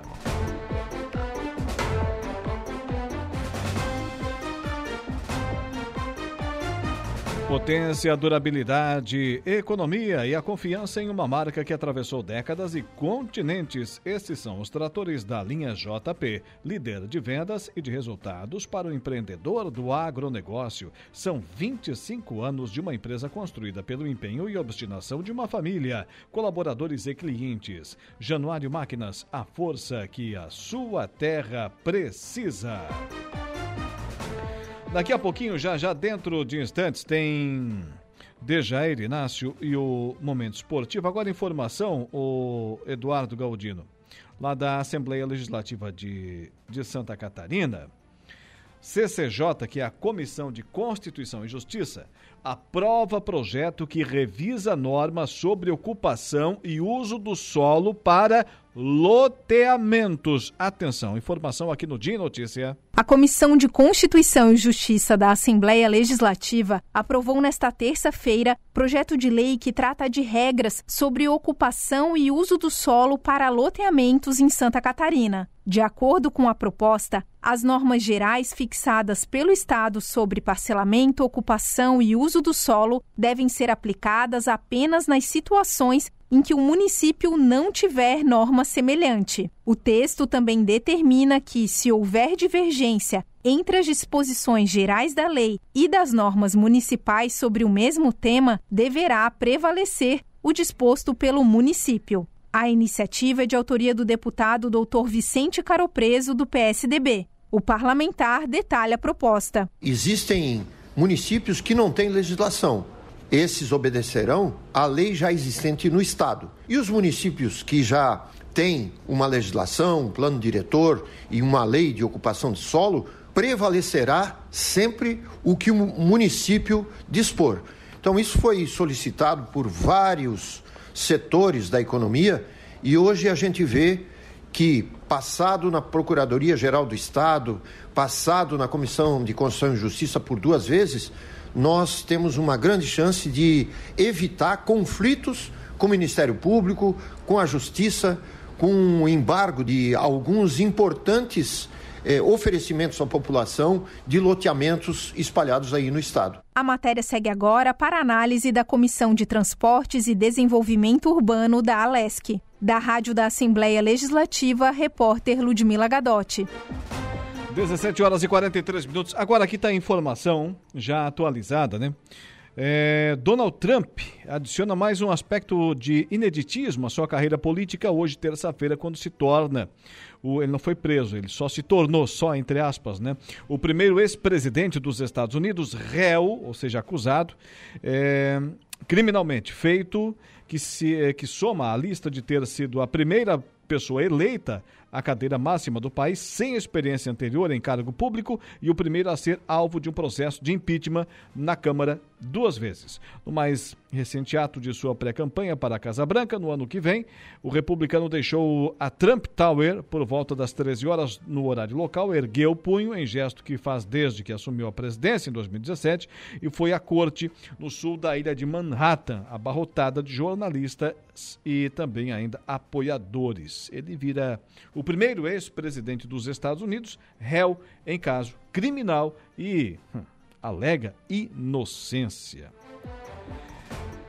O republicano transforma a acusação em campanha, arrecada cerca de 8 milhões de dólares e é recebido por Jorge Santos. Está aqui Jorge Santos no, na Folha. Ô Folha, Jorge Santos não, né? Jorge Soros. Aí sim. Agora, Deja, ele não erra. Dejair Inácio e o Momento Esportivo. Momento Esportivo. Oferecimento. De Pascoal Araranguá. F3M. O Lojão Materiais de Construção. E Gui Autocar Mecânica Automotiva. Corretor em matéria da Folha de São Paulo, não, né? Jorge Soros para Jorge Santos tem uma diferencinha. Que é isso? Peraí, peraí, peraí. Quem foi que autorizou isso aí? Foi campeão de quê? Agora sim o hino de verdade. Agora, Agora sim o hino de verdade, hino de Eduardo Galdino. Te revelas então. É, o Colorado? Não sabia. Sonoplasta Colorado, ele manda na mesa, né? Tá, mas é... Vou deixar o quadro inteiro essa trilha. Tá bom. Deixa aí, deixa de fundo. Pode deixar. É... Mas o povo quer Pode saber. Pode desligar o microfone do Alaor também. Hoje vamos fazer tudo diferente aqui no Vai momento nessa. esportivo. O, o, povo quer saber. Não, não. O povo quer saber o, o motivo, razão, circunstância, qual foi o título, qual foi a taça que o Internacional ganhou para ter o hino tocado aqui. Mais importante do que isso, boa tarde, boa tarde, Alaor, boa, boa tarde, tarde, ouvintes. Mais importante do que isso, hoje é aniversário de fundação do Esporte Clube Internacional. Só assim. Só assim. Só assim para tocar o hino. Ultimamente tá danado. Mais importante, aniversário de fundação. Ai, 114 anos de história, 4 de abril assim. de 1909. Pô, Não, tem... a gente toca de todos os uma clubes. Vez, tá certo, uma vez por ano vai tocar o hino do Internacional. A gente já tocou até o do Santos aqui. Todo dia 4 de abril. Não, agora faz, acho que uns três anos atrás. É. A gente tocou, lá na outra rádio ainda. Ai, na, no dia da fundação do Santos. Então tá. A gente tocou até o da Arábia, quando a Arábia ganhou da Argentina. Pois é, nós vamos tocar o do Internacional, certo? Campeão foi. mundial. Demos, demos sorte pra Argentina, viu? Estreia hoje na Libertadores do Internacional, inclusive. Ah. É? É, hoje na Libertadores. Se é o segundo brasileiro a entrar em campo hoje, na se verdade. Se toca né? o hino quando não ganha nada, imagina o dia, porque vai chegar um dia, né? Obviamente, não pode continuar nessa maré. O dia que o Internacional ganhar alguma coisa. Não corneteia que tu não tem moral para isso. Teu time tá bem pior. Mas eu não toco o hino teu aqui. Teu time se der um empurrão cai. Mas eu não toco o hino aqui. não vem tá com bom. Tá, tá, tá, deixa mais um pouquinho dessa coisa. Daqui a pouco a Marne aparece corneteando. Vai, é. vai, a Marne já, já surge aí. Não tem moral também deixa pra mais, isso. Deixa mais um pouquinho aí, Dudu. Pode ficar à vontade. É bonito, é bonito. Quem é o autor do hino do Internacional, sabes ou não? Não me pergunta coisa difícil. Me... Não pergunta sabe... pro seu Google. Não sabe o nome do autor? Eu não era nascido ainda, mas agora. Eu tenho só 37, Pelas o clube tem 114. pesquisas aqui no Google, Nelson Silva. Nelson, Nelson Silva. Silva. É o oficial do Inter. Anota aí pra não esquecer agora. É. Tá, Foi vai. fundado em 1909, 4 de abril, pelos irmãos Pop, sabia? Sim. Os irmãos Pop nasceram no Rio de Janeiro, que é o Henrique Pop Leão, José Eduardo Pop e também o Luiz Madeira Pop. O Henrique era jornalista e trabalhou muitos anos no jornal Estadão do Rio de Janeiro. Um jornal importante, né? Carioca, enfim, no Brasil, na verdade, Sim, né? senhor. E vieram para Porto Alegre em 1908 e em 1909 fundaram o Esporte Clube Internacional. Tá bom. Dito isso, agora vamos para a notícia de verdade. Começamos por onde? Que, que temos aqui? Sintético do Boleiros Beer. Sintético do Boleiros Beer, né? A taça Boleiros Beer, né? que segue aí o andamento com a segunda rodada, competição organizada pelo Toque Esportivo através do Cléder Maciel. Sexta-feira tivemos jogos que começou, na verdade, essa rodada na, na sexta-feira. O Real Crias empatou em 4 a 4 com o Ajasque. O Sandrinos Bar Juventus acabou sendo derrotado placar de 5 a 3 para o Raio Negro. Ontem tivemos a sequência da rodada com o Real Júnior 3, Riviera 1 e também o Galácticos goleando o Armazém placar de 6 a 0. Na sexta-feira teria rodada, como é sexta-feira santa, né? Será um, é um feriado mundial, enfim. A rodada é, segue na próxima segunda-feira, 19h45, lá no Boleiros Beer, sempre lá os jogos acontecendo lá na grama sintética. Sandrinos Bar contra Real Júnior e às 21 horas Armazém contra Ajasque. Tá bem. Esgotado em tempo recorde, esgotados né, em tempo recorde, ingressos do Criciúma para a final. Menos de um minuto. Ah, é? Menos de, Mas min- também, de um minuto. 5 mil ingressos? Na verdade, não foi 5 mil, né? 5 mil é a capacidade total, né? 400 ingressos, né? Ah, tá Foram destinados aí para o Criciúma, mas mesmo assim, O menos de um tava minuto, na fila só. ali, de agoniado, A esperando. galera tava ali, abriu às 13 horas lá a disponibilidade no site, né? O ingresso nacional, o pessoal acessou ali e compraram aí, esgotaram em menos de um minuto os 400 ingressos, Quantos que dá direito ao torcedor eh, na faixa de 100 reais ou o ingresso inteiro, né? Aí teve aqueles que pagaram meia entrada, enfim, estudantes que saiu por 50 reais. Muito bem. Vão gastar mais com viagem, né? 100 reais. Daqui a compra- Brusque. com- é, coloca um combustível ali no tanque, vai até Brusque, chega lá, toma um chopps, né, come um marreco recheado na terra da lemoada, vê um joguinho. Se Deus quiser, traz a, a, a taça para Criciúma, né? Vem acompanhando o ônibus embora. É, tá bem, tá bom. Tá, Tá bom. bom. Vale, vale, vale o dinheiro. É um bom divertimento. É um passeio, né? Acima de tudo, é um passeio. Então, menos de um minuto aí, esgotados os ingressos do torcedor do Cristiúma Esporte Clube, 400 ingressos destinados aí à torcida visitante e com certeza o estádio Augusto Bauer lotado no próximo sábado às 16h30. Brusque e Cristiúma. Lembrando que o empate, o Cristiúma será campeão catarinense, o Tigre que busca a 11ª taça. E o Brusque busca o tricampeonato, sendo a segunda taça seguida. Não tem gol qualificado, né? Não tem gol qualificado. Foi a melhor coisa que inventaram. né? 2x1, Porque 3x2, 5x4, Tanto 10x9. faz, Tanto faz. Dá, a decisão é para os pênaltis. Decisão é marca-cal. Tá bom. Esgotado, então. Quando é que vai ser a decisão? Sábado, 16h30. Sábado, 16 TV aberta aí no SCTV. Não sabia, do sábado, ah, nesse final de semana já foi o jogo na TV aberta, né? Já foi.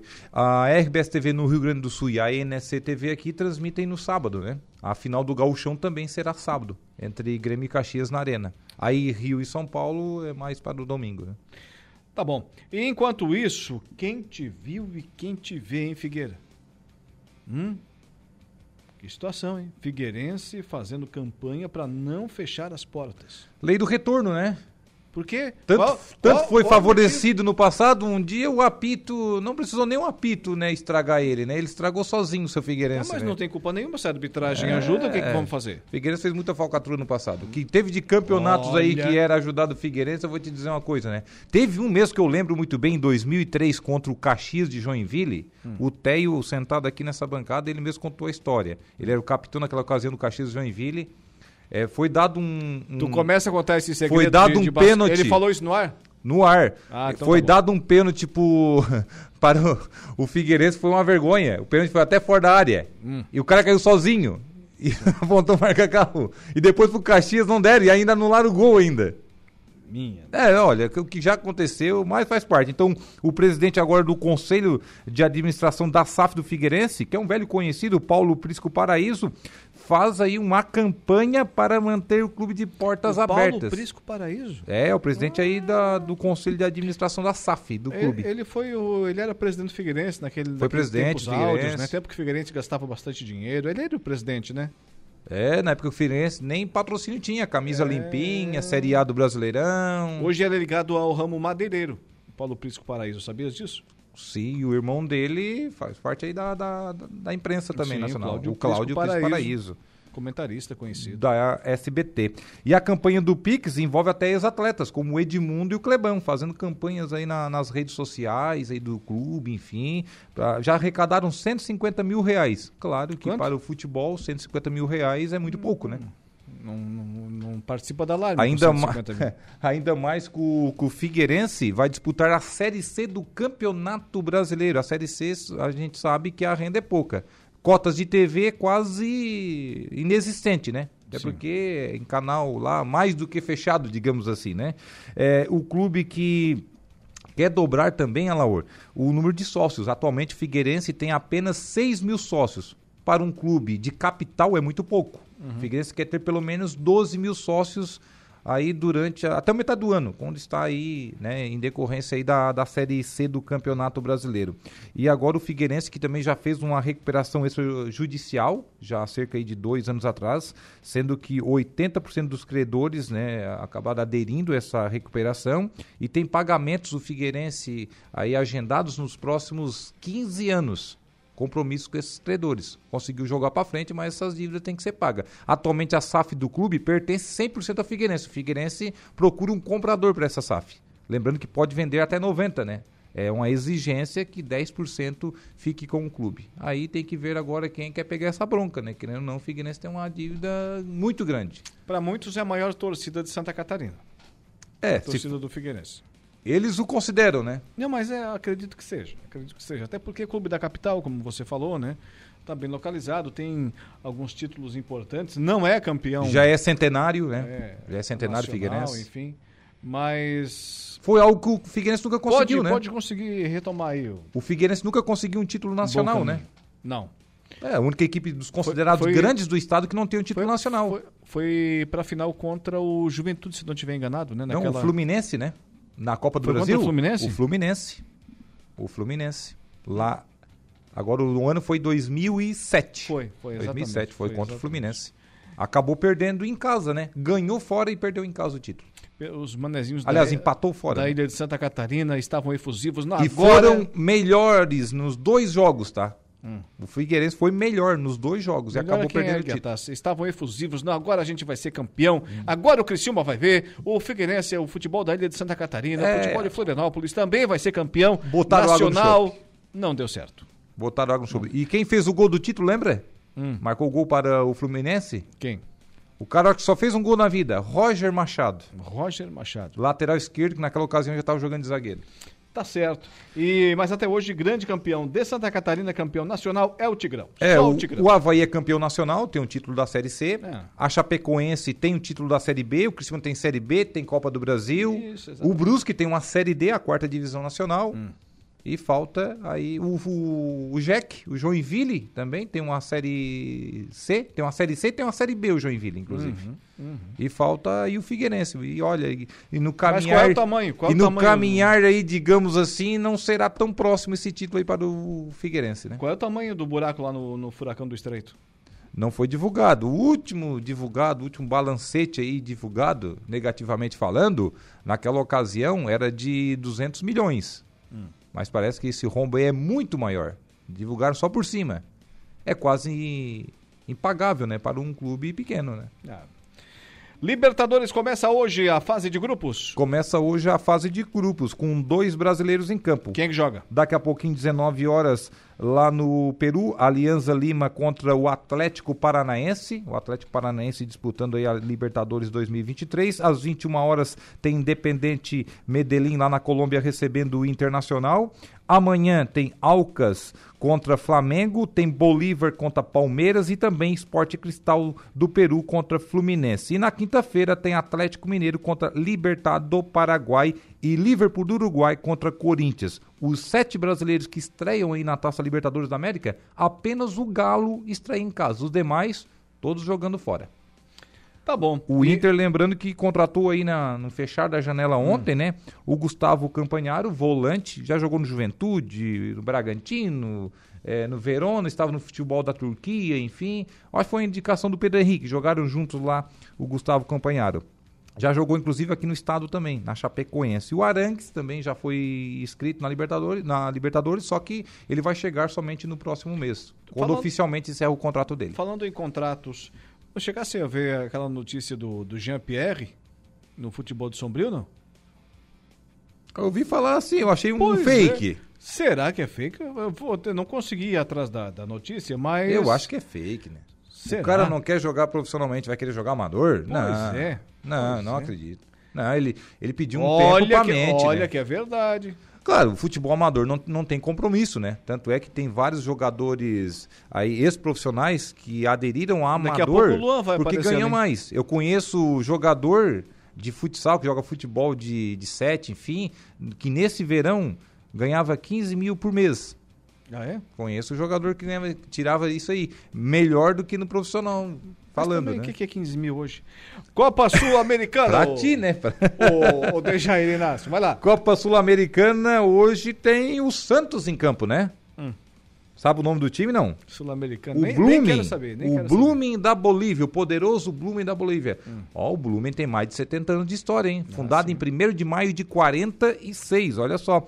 Goiás e Santa Fé, primeiramente falando, às 19 horas, pela ordem aqui do horário, né? 21 e 30 aí tem Blooming da Bolívia contra o Santos. A gente fala em Bolívia, a gente lembra de altitude, né? Sim. Cuidado.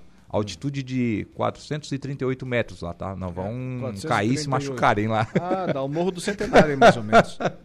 Tu achava que eu ia falar lá 5 mil metros, né? Amanhã, quarta-feira, tem Fortaleza e Palestino. Lembrando que Fortaleza participou da pré-Libertadores, não conseguiu vaga.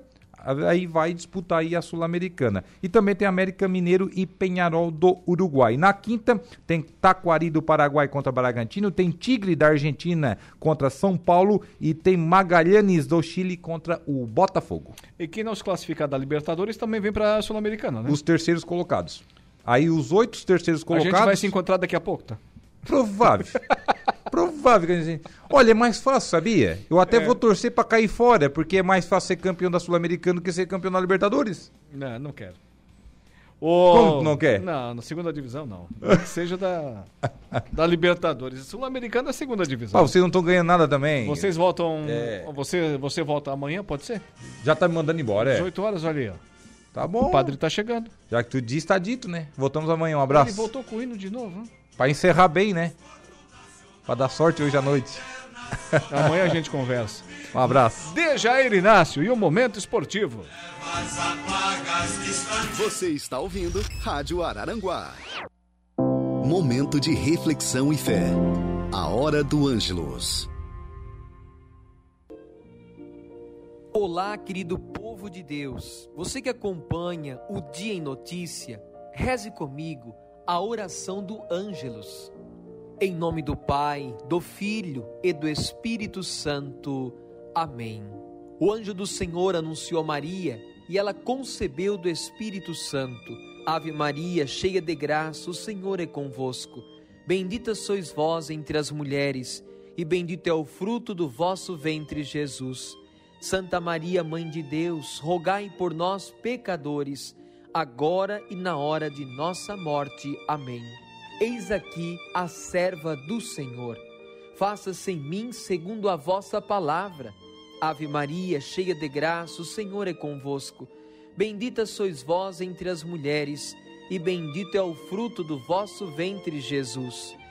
Santa Maria, Mãe de Deus, rogai por nós, pecadores, agora e na hora de nossa morte. Amém. E o Verbo de Deus se fez carne e habitou entre nós. Ave Maria, cheia de graça, o Senhor é convosco. Bendita sois vós entre as mulheres, e bendito é o fruto do vosso ventre, Jesus. Santa Maria, Mãe de Deus, rogai por nós, pecadores, agora e na hora de nossa morte. Amém. Rogai por nós, Santa Mãe de Deus, para que sejamos dignos das promessas de Cristo. Oremos. Infundi, Senhor, a vossa graça em nossos corações, para que, conhecendo pela anunciação do anjo a encarnação de vosso Filho bem-amado, cheguemos por sua paixão e cruz à glória da ressurreição. Por Cristo nosso Senhor. Amém. Glória ao Pai, ao Filho e ao Espírito Santo, como era no princípio, agora e sempre. Amém. Que Deus os abençoe, proteja a sua família, em nome do Pai, do Filho e do Espírito Santo. Amém. Que Deus os abençoe e até amanhã, se Deus quiser. Você ouviu A Hora do Ângelos, direto da Paróquia Sagrada Família da Cidade Alta. Rádio Araranguá. A informação em primeiro lugar. Com O Dia em Notícia.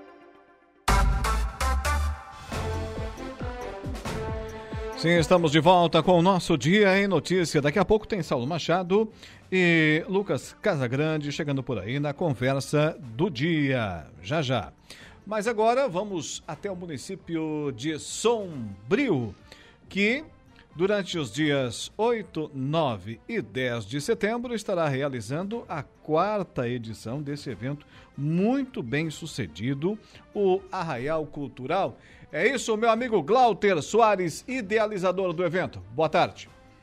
Olá, boa tarde, boa tarde a todos os ouvintes. É um prazer imenso a gente estar aqui conversando, principalmente desse assunto tão importante que é a cultura, que nos traz alegria, que nos faz refletir, né? E faz com que a gente busque, vou dizer assim, mais luz para as nossas relações. Então é um prazer a gente estar falando do nosso quarto arraial cultural né? Aquela sementinha que começou anos atrás, infelizmente por causa da pandemia deu uma paradinha, né? Dois anos, mas agora a gente está voltando com força total. Agora, o, Glauter, fala pra gente na audiência rotativa do rádio, quem não está por dentro do assunto, quem não teve o prazer de visitar Sombrio e experimentar as atrações do Arraial Cultural, o que, que é esse evento? Bom, o Arreal Cultural, para quem não conhece, é uma festa de cultura popular de todas as culturas, de todas as manifestações artísticas possíveis. Então nós temos aqui durante três dias, né, de shows de música, né, são assim dezenas de artistas de todos os gêneros musicais, né, que vai desde o samba, pagode, até uh, música gospel, rap, rock and roll. Nós trabalhamos também com a exposição de vários e vários artesãos, certo? De todos os segmentos. Pessoas com arte em, em madeira, arte em vidro, arte em pedra, eh, de todas as formas. Também trabalhamos com artes cênicas, também há exposição de toda a agricultura familiar, de grupos de dança de toda a nossa região, né? desde grupos folclóricos até balé clássico, contemporâneo, enfim, é uma riqueza enorme né, de artistas da, da região que se reúnem e fazem, fazem essa festa maravilhosa, né, feita pela população e para a população, de forma totalmente gratuita e voluntária. E esse é o grande charme, diríamos assim, a grande força motriz do Real Cultural, é a participação popular. Agora, o, o Glauter, é, e quem organiza? É você, obviamente tem um grupo de pessoas né? Só se fosse super-homem para eh, organizar tudo isso sozinho, né? É, qual é, a, é uma associação, é um grupo? Quais são os organizadores? O que, que acontece? Para as pessoas entendam né, o espírito do Real Cultural, há um tempo atrás nós tínhamos uma festa muito tradicional em Sombrio, que era o Real Fest.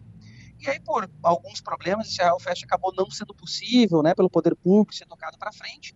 E nós, eu sou artista também, né, eu tenho uma banda, Los Marisqueiros, por muito tempo, toquei aqui na região de Aranguá, e senti muito triste com aquela situação na época, por não ter esse espaço onde os artistas locais pudessem expor sua arte, né, sua cultura.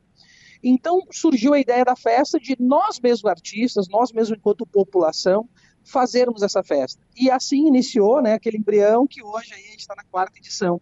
Então, para participação na, na, na, no evento, não precisa ser só artista. Então, é muito boa a sua pergunta, porque todas as pessoas que quiserem contribuir com a, com, com a, a construção do evento é feito de forma voluntária. Então, toda pessoa tem um pouquinho para poder uh, somar conosco.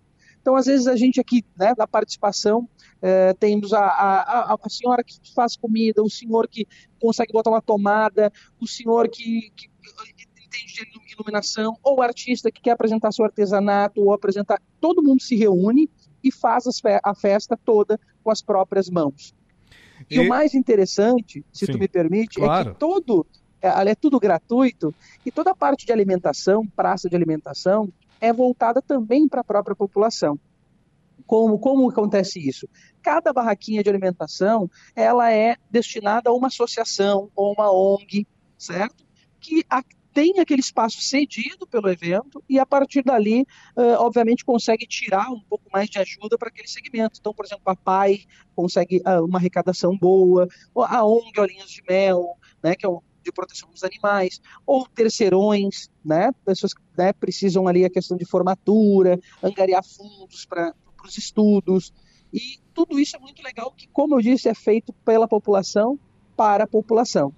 O Glauter falou que é, o evento é, é, gratuito, mas a alimentação, bebida, isso não, né, gente? Isso tem que pagar. É claro que não são preços exorbitantes, é, são preços é, comuns praticados pelo mercado, mas e ainda Exatamente. tem essa questão de, de ajudar as entidades, né, o Glauter? Exatamente. E assim, quando a gente fala em preço, o que, que é muito diferencial nessa festa é porque o preço fica é, extremamente baixo em comparação a qualquer outro evento. Porque, em regra, os outros eventos, né, é aquele local geralmente é alugado, algo assim. E dessa forma, não. Como o local é cedido para associações né, e para pessoas publicamente necessitadas, é, o preço que é praticado ali é um preço bem abaixo do que é o normal né, nessas festas, bem abaixo do mercado. Isso faz com que a pessoa, né, qualquer pessoa que queira prestigiar o evento, venha, curta a sua arte, curta a música, coisa boa, coma uma, uma comida boa, né, de qualidade, feita por essas associações e por um preço extremamente popular. Ou seja, todo mundo sai satisfeito e toda a comunidade sai ganhando. E me chamou a atenção aqui no material que nos foi encaminhado, Glauter, o seguinte: é você que é músico, artesão, dançarino, artista de qualquer área, ou mesmo você que gosta de arte, cultura e que gostaria de fazer parte da construção desse projeto, venha conosco construir o quarto arraial cultural de Sombrio. É assim mesmo? É assim mesmo. E esse convite teu vou fortalecer e ampliar, né? Uh, ou seja, equalizar mais ainda, dizendo que todo mundo, quando a gente fala em todo mundo, é todo mundo pode participar. Então, você que é dona de casa, você que é motorista, você que é médico, você que é engenheiro, ou você que, enfim, é estudante e quiser participar, pode estar somando conosco. Nos próximos dias, estaremos lançando na internet, dando, uh, uh, ampliando em todos os meios de comunicação, né? Sobre o nosso real, para a gente fazer aquela primeira reunião, que é uma reunião, um chamamento a todas as pessoas. Essa primeira reunião, ela, como eu disse, engloba não só os artistas, mas todo mundo que quer dar essa contribuição, se doar um pouquinho e ajudar na, na construção do evento, né, e poder fazer essa festa maravilhosa. Então, eh, nos próximos dias estaremos uh, ampliando, divulgando amplamente, né, esse convite. E geralmente é feita a primeira reunião na Câmara de Vereadores de, de, de aqui de Sombrio, né? E a partir dali a gente começa a montar as comissões e aí cada comissão vai entrando no seu, de, né, no seu ramo, diríamos assim. Comissão do artesanato, comissão uh, da música, comissão da, da estrutura, comissão da praça de alimentação. Então é uma festa popular que qualquer pessoa pode participar e será muito bem-vinda. Muito bem. Lá entre os dias, deixa-me ver aqui, é no mês de setembro, 8, setembro. 9 e 10. É, qual será o local do, do evento, Glauter? O local do evento é na Arena Multiuso aqui de Sombrio, no Parque das Avenidas. Para quem está entrando é o acesso norte de Sombrio, tá? aquele que tem o trevo ali do, do japonês. Entra ali na Avenida Papa João 23 e tem um ginásio, é utilizado três ginásios. Geralmente tem também o parque de diversões. É montado toda uma estrutura para melhor receber todo mundo da nossa, da nossa comunidade aqui, de toda a nossa região. Tá aí, quarto Arraial Cultural de Sombrio, uma festa 100% popular feita pela comunidade para a comunidade. Conversei com o seu idealizador, o comandante do grupo, Glauter Soares. Tenha uma boa noite, até a próxima. Muito obrigado a todos os ouvintes. Vamos fazer cultura, né, nesse momento que a gente precisa cada vez mais de união, cada vez mais de momentos felizes. E o quarto Arraial Cultural de Sombrio é a perfeita ocasião para todo mundo somar a força e fazer uma, uma, uma, uma maravilhosa festa, né? Que, que acalente, que contemple todos os movimentos culturais que nós temos na nossa região. Muito bem, 18 horas e 20 minutos, 18 e 20 são os eventos. Os eventos acontecendo cada vez mais e mais aqui na nossa região. Olha, setor produtivo de Santa Catarina, Eduardo Galdino, recebe bem o novo arcabouço fiscal do governo, mas tem preocupação com regra de gastos. Análise é da Fiesc e também da Facisc. Repórter Rita Sardi.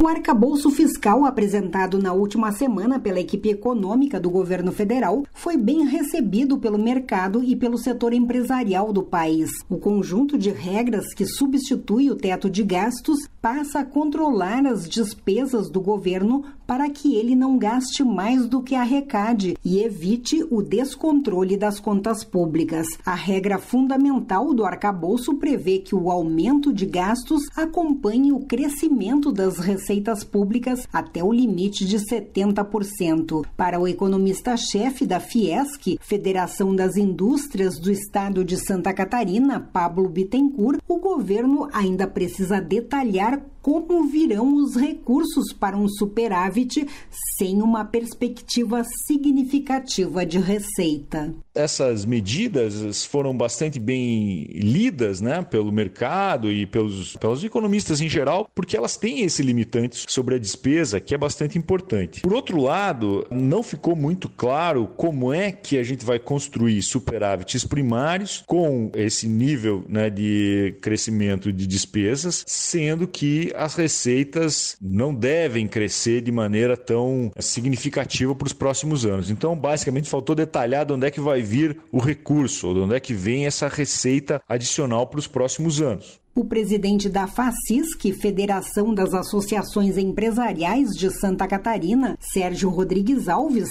afirmou que as novas regras fiscais são uma carta de intenções e que precisam ser expostas com mais detalhes pelo governo porém despertou questionamentos e desconfiança. Primeiro, porque o plano não fez nenhuma menção ao corte de despesas, mas sim ao aumento de gastos, mesmo limitado a 70% é, das receitas. Segundo, que tudo ficou atrelado ao aumento da arrecadação, que no nosso ver vai depender do crescimento e isso depende naturalmente de investimentos. Assim, por enquanto, o arcabouço se mostrou mais uma carta de intenções, boas intenções, mas vamos aguardar mais detalhes para tentarmos materializar melhor.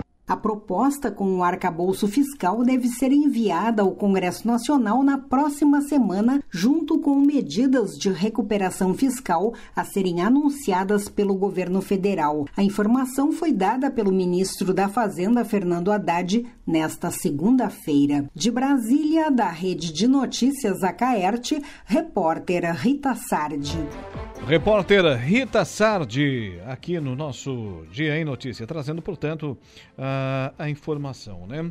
Olha, antes do, do intervalo comercial, lembrando que daqui a pouco tem Saulo Machado e tem Lucas Casagrande, eu tenho que falar para você da potência, durabilidade, economia e confiança em uma marca que atravessou décadas e continentes. Esses são os tratores da linha JP, líder de vendas e de resultados para o empreendedor do agronegócio. São 25 anos de uma empresa construída pelo empenho e obstinação de uma família, colaboradores e clientes. Januário Máquinas, a força que a sua terra precisa. Intervalo comercial, daqui a pouquinho, a conversa do dia. Todos os dias, a partir das quatro da manhã, você ouve Campo e Cidade, o encontro da música raiz. Rádio Araranguá, a informação em primeiro lugar. O Dia em Notícia. Patrocínio. Supermercados Angelone. No Angelone Araranguá, todo dia é dia. Januário Máquinas Agrícolas. Potência, durabilidade, economia e a confiança em uma marca que atravessou décadas e continentes. Esses são os tratores da linha JP, líder de vendas e de resultados para o empreendedor do agronegócio. São 25 anos de uma empresa construída pelo empenho e obstinação de uma família, colaboradores e clientes. Januário Máquinas, a força que a sua terra precisa. Todas as terças, às 17 horas, acompanhe aqui na Rádio Araranguá o quadro Falando em Obras com a AESC. Construções, reformas, ampliações, novidades na área. Sugira seu tema no zap 35223797. Falando em Obras com a AESC. Apoio. Mútua Caixa de Assistência dos Profissionais do CREA. Mais compras, mais economia Venha conferir os preços imbatíveis do combo atacadista. Ofertas válidas para domingo, segunda e terça. Frango a passarinho Morgana 800 gramas, 7,98. Coxas de frango nat 1 kg, 8,48. Creme de leite Tirol 200 gramas, 2,68. Cerveja Spaten Munique 355 ml, 4,98. Se beber, não dirija. Lava roupas concentrado Ariel 1,2 litro a partir de duas unidades, pague 22,90 cada. Aceitamos diversos cartões. Combo atacadista. Mais compras, mais economia. Rádio Araranguá 95.5. Chegou a solução para a impermeabilização de grandes áreas na construção civil. Quevex Top Lastic, um impermeabilizante flexível de fácil aplicação e que dispensa mão de obra especializada. Top Lastic é o único capaz de substituir a manta asfáltica em qualquer tipo de impermeabilização. Pode ser aplicado em vigas, baldrames, caixas d'água, piscinas, cisternas e também ficar exposto em lajes de coberturas. Top Lastic, um produto Quevex Fórmulas Concentradas. Atendimento gratuito ao consumidor. 0800 048 5533. Atenção, Autoelétrica RF Araranguá, a única, em novo endereço. Conte sempre com os bons serviços da equipe da Autoelétrica RF Araranguá, do Ricardo e Farinha. Parcelamos tudo em 10 vezes sem juros e sem acréscimo. Autoelétrica RF Araranguá, a única, agora em novo endereço. Somente na Governador Jorge Lacerda, próximo à Unisul, em frente a Esquimó, em Araranguá. Fone Whats 3522 1332. Gestão tecnológica, eficiente e humanizada. Nossa vocação é o cuidado. O Instituto Maria Schmidt atua de forma integrada na gestão de unidades de saúde no Brasil, gerando emprego e qualidade de vida para centenas de milhares de pessoas. Com expertise e equipe multiprofissional, o IMAS destaca-se por sua excelência, sendo uma referência na área da saúde. Aqui, sua saúde e qualidade de vida estão nas melhores mãos. Diretor técnico médico responsável Dr. Fernão Bittencourt, CRM barra SC 15539. Páscoa já chegou na Cacau Show do Center Shopping em Araranguá e tá demais! Tem o lançamento ovo recheado Lanut e pistache e a linha infantil repleta de presentes incríveis, ursinhos carinhosos, além da linha Harry Potter, como o ovo Harry Potter, com cachecol, belas mochilas e muito mais. Passe já na Cacau Show do Center Shopping na Cidade Alta e também na loja do Centro em Araranguá. Páscoa Cacau Show, a Páscoa que todo mundo ama. Super ofertas, terça hortifruti, aipim com casca ou batata doce, 2,97 o quilo. Caqui, fuiu ou pera nacional pacãs, 4,97 o quilo. Laranja pera, 2,97 o quilo. Aproveite também. Café Bom Jesus, 500 gramas, 4 unidades ou mais, 12,79 cada. Cartão Abimar, você já tem? Faça agora. Abimar,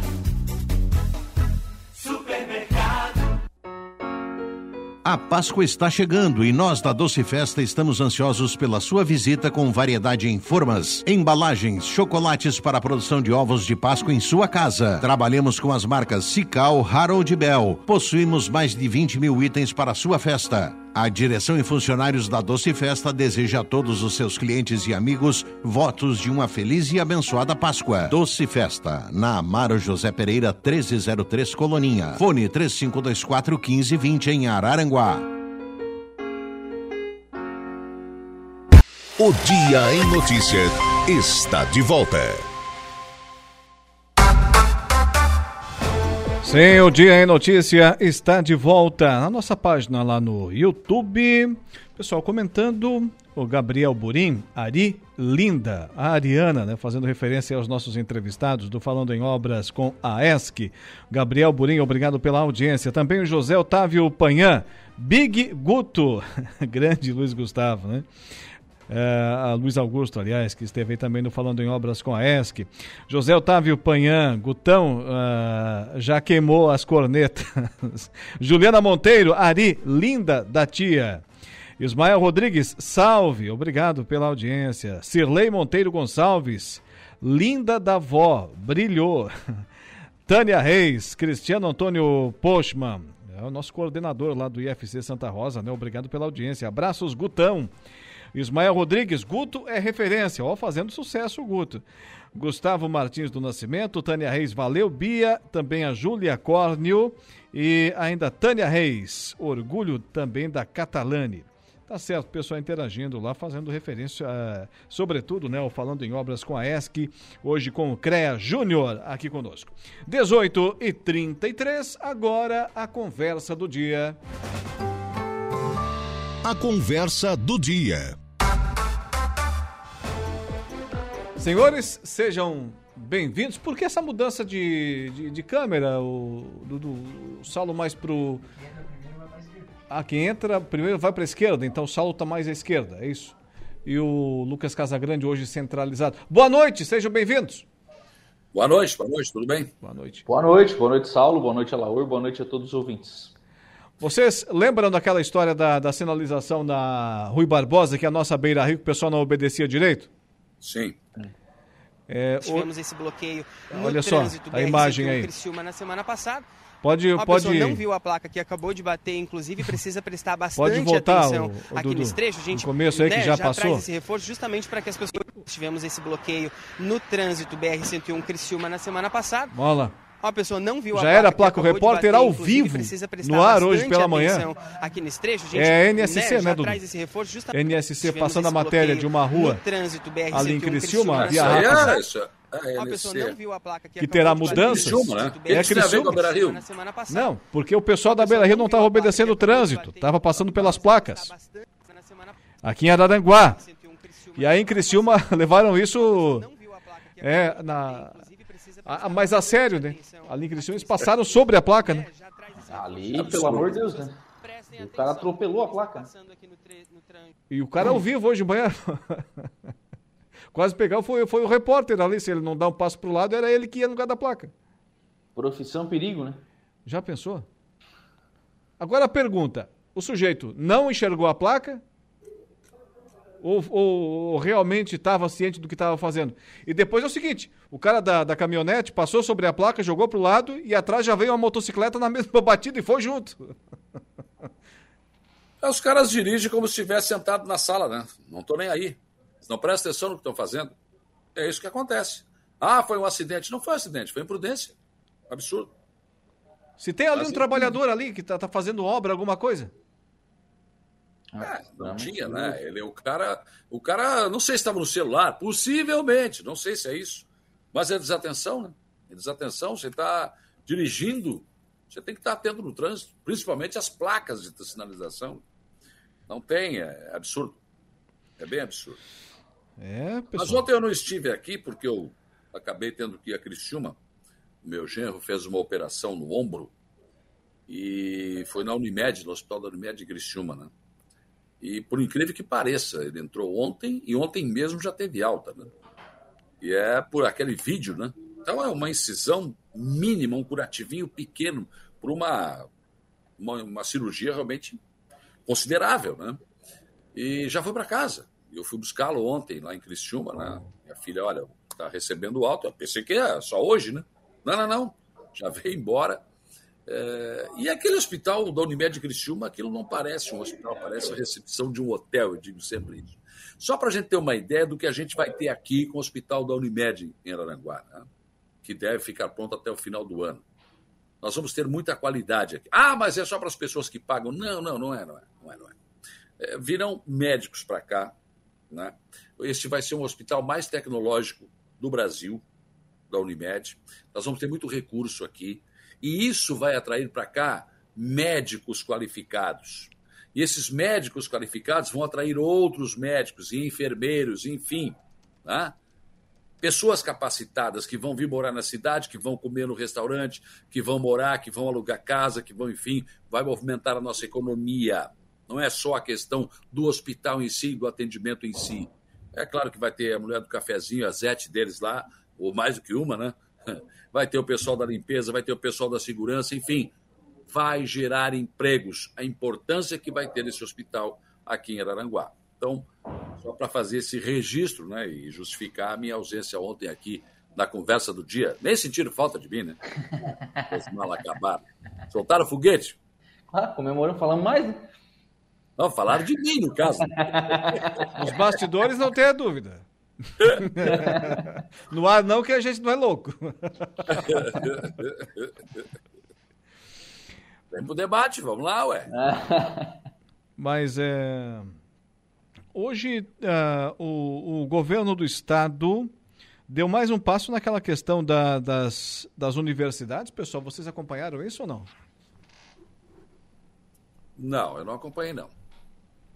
É, já surgiu um nome aí. Já surgiu um nome que iria substituir. Eu estou procurando a notícia agora aqui, eu tinha passado por ela e não estou achando. Substitua o governo do Estado, é isso? Isso, governo do Estado. Naquele processo de trazer recursos né, para as universidades. Ah. Vai mudar o nome, não vai ser mais a CAF. É, eu estou aqui na Câmara de, de Balneário Rui do Silva sobre esse assunto. É, tem aqui uma moção de apoio dos, dos vereadores do Arroio do Silva, é, encaminhando né, essa moção de apoio é, com vistas a garantir que o programa Universidade Gratuita seja disponibilizado por meio de bolsas de estudo a todos os estudantes catarinenses das instituições de ensino superior do Estado de Santa Catarina. Qual é o questionamento que está sendo feito com relação a essa questão da, daquela proposta que o Jorginho Melo fez na campanha, que seria através da ACAF, ou seja, seria através das universidades comunitárias é que as universidades comunitárias elas precisam abranger o estado inteiro. Você precisa ver isso no mapa do estado, por exemplo, aqui no sul. Aqui no sul, ok, a gente tem a Unesc, a Unesc tem estrutura aqui em Araranguá, a Unesc dá, atende né, a boa parte dessa demanda de formação profissional. Mas será que essa realidade da Unesc é a mesma de Blumenau? Será que essa realidade. Será que tem essas universidades? E há um, uma segunda linha de questionamento, que é o seguinte: as atuais bolsas de estudo, os artigos 170 e 171, já são bolsas que o Estado paga, mas não só nas universidades comunitárias. Tem na universidade particular, tem na Unisul, por exemplo, que não estaria nessa, nessa proposta primeira do, do Jorginho Melo, que está sendo ainda formatado. Né? O que, vai acontecer com esses alunos? Eles vão perder essa bolsa? É, vão ter que vir para a Unesc? Vai ter, essa, vai ter uma transição? Então, há dúvidas com relação a isso. O, a grande questão é que o governo ainda não apresentou o projeto, né? O governo tem que vir e dizer, olha, vai, vai ser assim.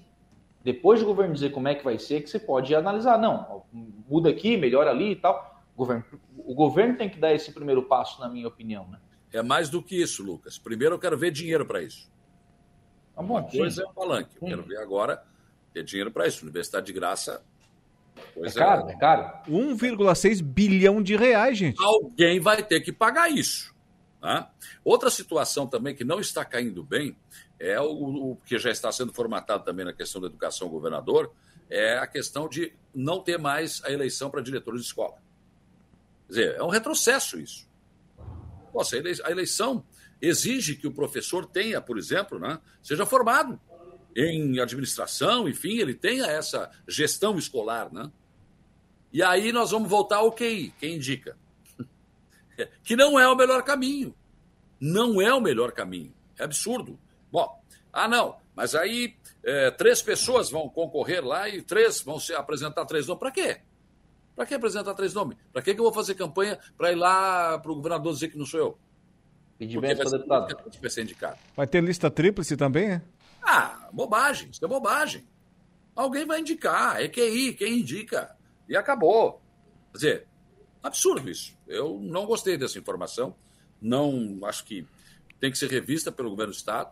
Mas enfim, né? Vamos ver. O, o processo, o processo de eleição nas escolas, é, ele foi considerado um avanço, embora ele tenha tido problemas. Agora, ter problemas não significa que tem que desfazer o que deu certo, né? Tem que Lógico. consertar aquilo que estava errado. Por exemplo, eu vou dar um, um exemplo aqui é, que é um exemplo que eu conheço, a escola do bairro Operária, porque a minha mãe trabalhava nessa escola. A primeira eleição foi um trabalho danado para você encontrar uma candidata.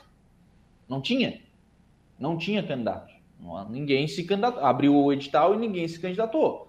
Aí foi, começaram a conversar e tal, vira, mexe, até que uma pessoa se candidatou. Hoje é uma diretora eleita. Aí depois a mãe se aposentou, não sei como é que ficou mais, enfim. Mas teve, teve essa dificuldade nisso. Agora, teve uma dificuldade no início, não tem, que, não tem que desfazer o que deu certo porque teve uma dificuldade no início. Mas a maior parte das escolas foram eleitas e deu certo. Claro. Teve, teve escola que teve eleição, inclusive, né? Sim. Mais de um candidato. Lógico, lógico. E além disso. O que está acontecendo agora é o seguinte: quem já é já, já, já tem a lei de política já está dizendo, ó, você é o próximo, não vai ter eleição, né?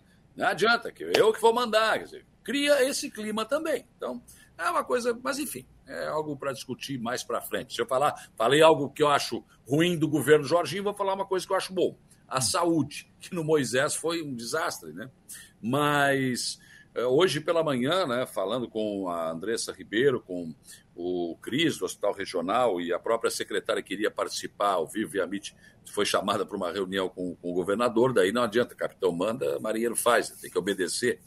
Obedece quem precisa, né? E, Manda quem pode, obedece quem tem juízo. É, ela gravou um vídeo né, falando sobre essa situação. E o que mais me chamou a atenção foi o que o Cris falou, que em 30 dias, mais ou menos, o hospital já vai começar a fazer as cirurgias. Né? Então, isso é muito importante.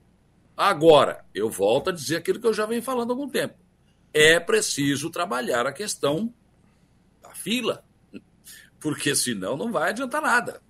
Ah, não, mas é, o hospital daqui vai, vai, vai fazer cirurgia só do pessoal daqui? Não, não, não, não, é pela regulação. Então, é a fila. Se o cara da regulação, é, o cara está na fila ele é de Cristiúma, ele vai fazer a operação aqui. Tá? Então não é que as pessoas não podem entender assim, ah, não, para aí, agora a nossa região, não, não, não, não, não. Pode até ser da nossa região, mas eu acho que a fila vai andar mais. E também está em vias de sair autorização para o Hospital Dom Joaquim de Sombrio. Se isso acontecer, bom, tudo bem. Só que tem um problema também. Isso aí é uma autorização do Estado. E aí, enquanto o Estado vai bancando, tentam fazer então essa regulação, essa, essa habilitação no governo federal, que aí sim seria mais definitivo. Mas em todo caso, já é uma boa notícia. Em 30 dias, o Hospital Regional começa aí a. Deve começar, tem tudo para começar a fazer as cirurgias. Outra informação que eu achei interessante da entrevista, e eu acompanhei a entrevista hoje de manhã, Saulo, foi de que o Hospital Regional e o IMAS foi o primeiro a se credenciar, né? Sim. Abriu o credenciamento, o primeiro que conseguiu o credenciamento foi o Hospital Regional de Araranguá. Quer dizer, o pessoal não só estava preparado, como atento, né? Mas isso já tinha sido tentado no governo anterior, com o André Mota, que sentou em cima não deixou nada. Não deixou nada acontecer. Então o pessoal ficou à espreita, né? Vamos deixar para lá. Vamos deixar para lá. Agora, o governo é assim. Ah, não, faz o projeto e traz aqui para mim. Não, não, tá aqui o projeto, Nando. é assim que se faz. Daí se ganha obra. Geralmente o governo faz o quê? Não, não, faz o projeto, que sabe que daqui, que faça o projeto, ele ganha um tempo, enfim, né? Depois, não, não, tá aqui o projeto. O hospital regional foi assim. Abriu, tô aqui. Tá tudo pronto.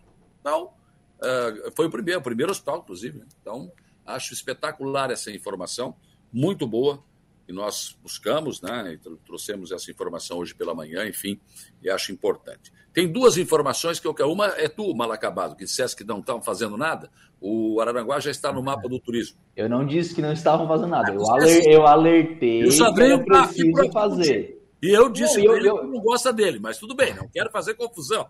Eu, eu, vou dizer mais, tá? Eu sigo achando que tem que ter um secretário de turismo, pelo menos um não, não, diretor. Eu também, também, também acho, também acho. Isso, mas eu disse para ele que tu não gosta dele, mas não quero fazer confusão. Ah, tu quer comprar, tu quer fazer briga, tu compra dois galos. Dois galos de briga, é, de rinha, né? Depois eu te denuncio para a polícia. não, e, e, aí estamos no mapa do turismo, só que nós somos classe C, classe C e queremos subir para B, né? Queremos subir para B, não sei se vai dar, mas Paranaguá está no mapa do turismo nacional já. Então, legal, boa informação. E outra informação, mais duas, né, sobre obras e situação. O secretário Jerry Comper, Comper não vem essa semana de novo. Ele viria sexta-feira passada para ver a obra da ponte, ver a obra. É as vigas que estão lá, é só isso que tem lá, não tem mais nada. Mas, enfim, viria para ver a situação, enfim. Não veio na sexta, porque foi chamado pelo governador. Iria marcar para essa semana, mas essa semana ele está na região dele, então também não vem. Vão marcar para a próxima semana. Será? Eu já fico com a pulga atrás da orelha. Precisa ele vir, não? Hein? Precisa ele vir? Ele não pode só dar o canetaço, deu? Não, não, não. Acho que sim, acho que é bom, né? Porque viria ele, a equipe técnica dele, a equipe técnica da prefeitura, iriam falar sobre a situação, o que, que tem, o que precisa fazer. Claro, a parte política também que é importante, que depois vem o tribunal, né? Então, é, o deputado Zé Milton, o deputado Volney Weber, o deputado Tiago Zilli, enfim, estariam aqui também acompanhando isso. Mas vai ficar para a semana que vem, que essa semana também teve feriado segunda-feira em Araranguá e sexta-feira é feriado também, então é, fica para a próxima semana. E outra informação importante: dia 10 de abril agora, o pessoal da FIP, lá de São Paulo, vem à Prefeitura de Araranguá para conversar com o prefeito, com o vice, César Lutano, e os secretários de pau, Rony da Silva, enfim, para tratar da, da, da parceria público-privada para iluminação pública. O que, que acontece? Depois de todo o processo que já foi feito, publicação lá no site da Prefeitura, aquela audiência pública, enfim, eles estão finalizando. E aí, dia 10, eles vêm aqui para bater o martelo. E aí, se tudo estiver dentro dos conformes, que deve acontecer, aí sim vai para o Tribunal de Contas do Estado de Santa Catarina. Aí o tribunal tem o seu tempo lá para dar um parecer. Se o parecer for favorável, lança-se o edital de licitação para essa parceria. Então, dia 10 pode ser, digamos, o, a última análise. A previsão, por exemplo, se chegar no tribunal agora, para julho deste ano, o tribunal possa, aliás, para julho deste ano, possa sair o edital. Não sei. Tem que ver aí como é que vai ser esse trâmite. Caiu hoje ali no grupo da, da imprensa, caiu não, né? Foi colocado pela assessoria de imprensa da prefeitura, deixa eu fazer o registro correto do trabalho aqui da, do pessoal da assessoria, é. um, questionário e uma resposta com relação a essa questão da, da parceria da iluminação pública de uma empresa de engenharia. Essa empresa ela oficiou a prefeitura com algumas perguntas sobre o edital e, e ali estavam, como estabelecia no edital, que seria respondido, enfim, né, todas as, as perguntas, as demandas que forem apresentadas. É, obviamente que a gente assim não, tem tanto conhecimento para dizer se está certo, se está errado, se vai dar certo, se vai dar errado, mas eu fiquei com uma certa preocupação, eu já falei sobre isso aqui, com relação à questão do plano de negócios. Porque alguns dos questionamentos feitos foram com relação à garantia da, das lâmpadas, a garantia que está no edital ela é de 12 anos, e aí a empresa que fez o questionamento alega que tem que ser uma garantia estendida, que isso aumenta o custo, enfim, né, dessa, dessas lâmpadas. E com relação à questão da implantação do parque ali, de é, para fazer aquele monitoramento, né, para apagar uma lâmpada lá, estragar uma lâmpada e já ser avisado, enfim, é, que seria uma instalação cara. E, e, aí questionando os valores de referência que foram colocados no edital. Eu fico preocupado com essas questões, porque assim, ó, a cidade vai, como diz o Saulo, né, se der tudo certo, se o tribunal entender que está tudo certo, enfim, faz a concessão. Serviço de iluminação pública é um serviço importante. Qualquer empresa que vá pegar, eles têm uma capacidade de investimento e tal, de manutenção, mas se essa empresa pegar mesmo com capacidade de investimento e não der certo, a cidade vai, vai ficar às escuras. Tem lá o, os cuidados que precisam ter, enfim, né, para que seja uma empresa idônea e responsável, mas tem também que ser levado com cuidado para que, que não dê errado e a cidade fique às escuras. Né? Então, tem uma empresa questionando, acho que é importante fazer esse alerta, a, questão dos valores de referência que estão sendo apresentados nesse edital. Mas quais os valores? O que ela vai receber por mês ou aqueles 5 milhões que tem que ser depositado? Os valores que ela vai. Que ela está questionando os investimentos que precisam ser feitos. Sim. Ela está tá dizendo que os, que os valores que estão no edital eles não são condizentes com os valores do mercado. E um dos questionamentos é de que a, a prática de mercado é de que a garantia é de 5 anos e o edital está exigindo uma garantia de 12 anos das lâmpadas. Então você vai, vai ter que contratar uma garantia estendida, né? E, e aí vai sair mais caro, né? vai, vai sair mais caro. Pois é. Aí tem que fazer a conta. Quanto vai custar essa garantia estendida? Vale a pena trocar? Porque daí assim, você faz uma garantia estendida de, de 12 anos, contrato de 25 anos. Você vai trocar as lâmpadas duas vezes porque vai ter, se trocar mais, vai ter garantia. Por outro lado, se, se for assim, é, em cinco anos, vai ter que trocar cinco vezes as lâmpadas. Quanto é que vai custar para comprar cinco vezes as lâmpadas? Essa é a conta que também precisa Bom, mas essa feita. é uma conta que tem que ser feita, porque toda vez que queimar uma lâmpada tem que trocar, né? Não é que vai trocar todos de uma vez. Queimou, troca. Não queimou, não troca. É, mas ela mas... tem uma vida útil, é evidente, né? É, mas se a garantia for de 12 anos, não é. Em tese, a empresa pode exigir a garantia da, de quem forneceu. Sim. Aí...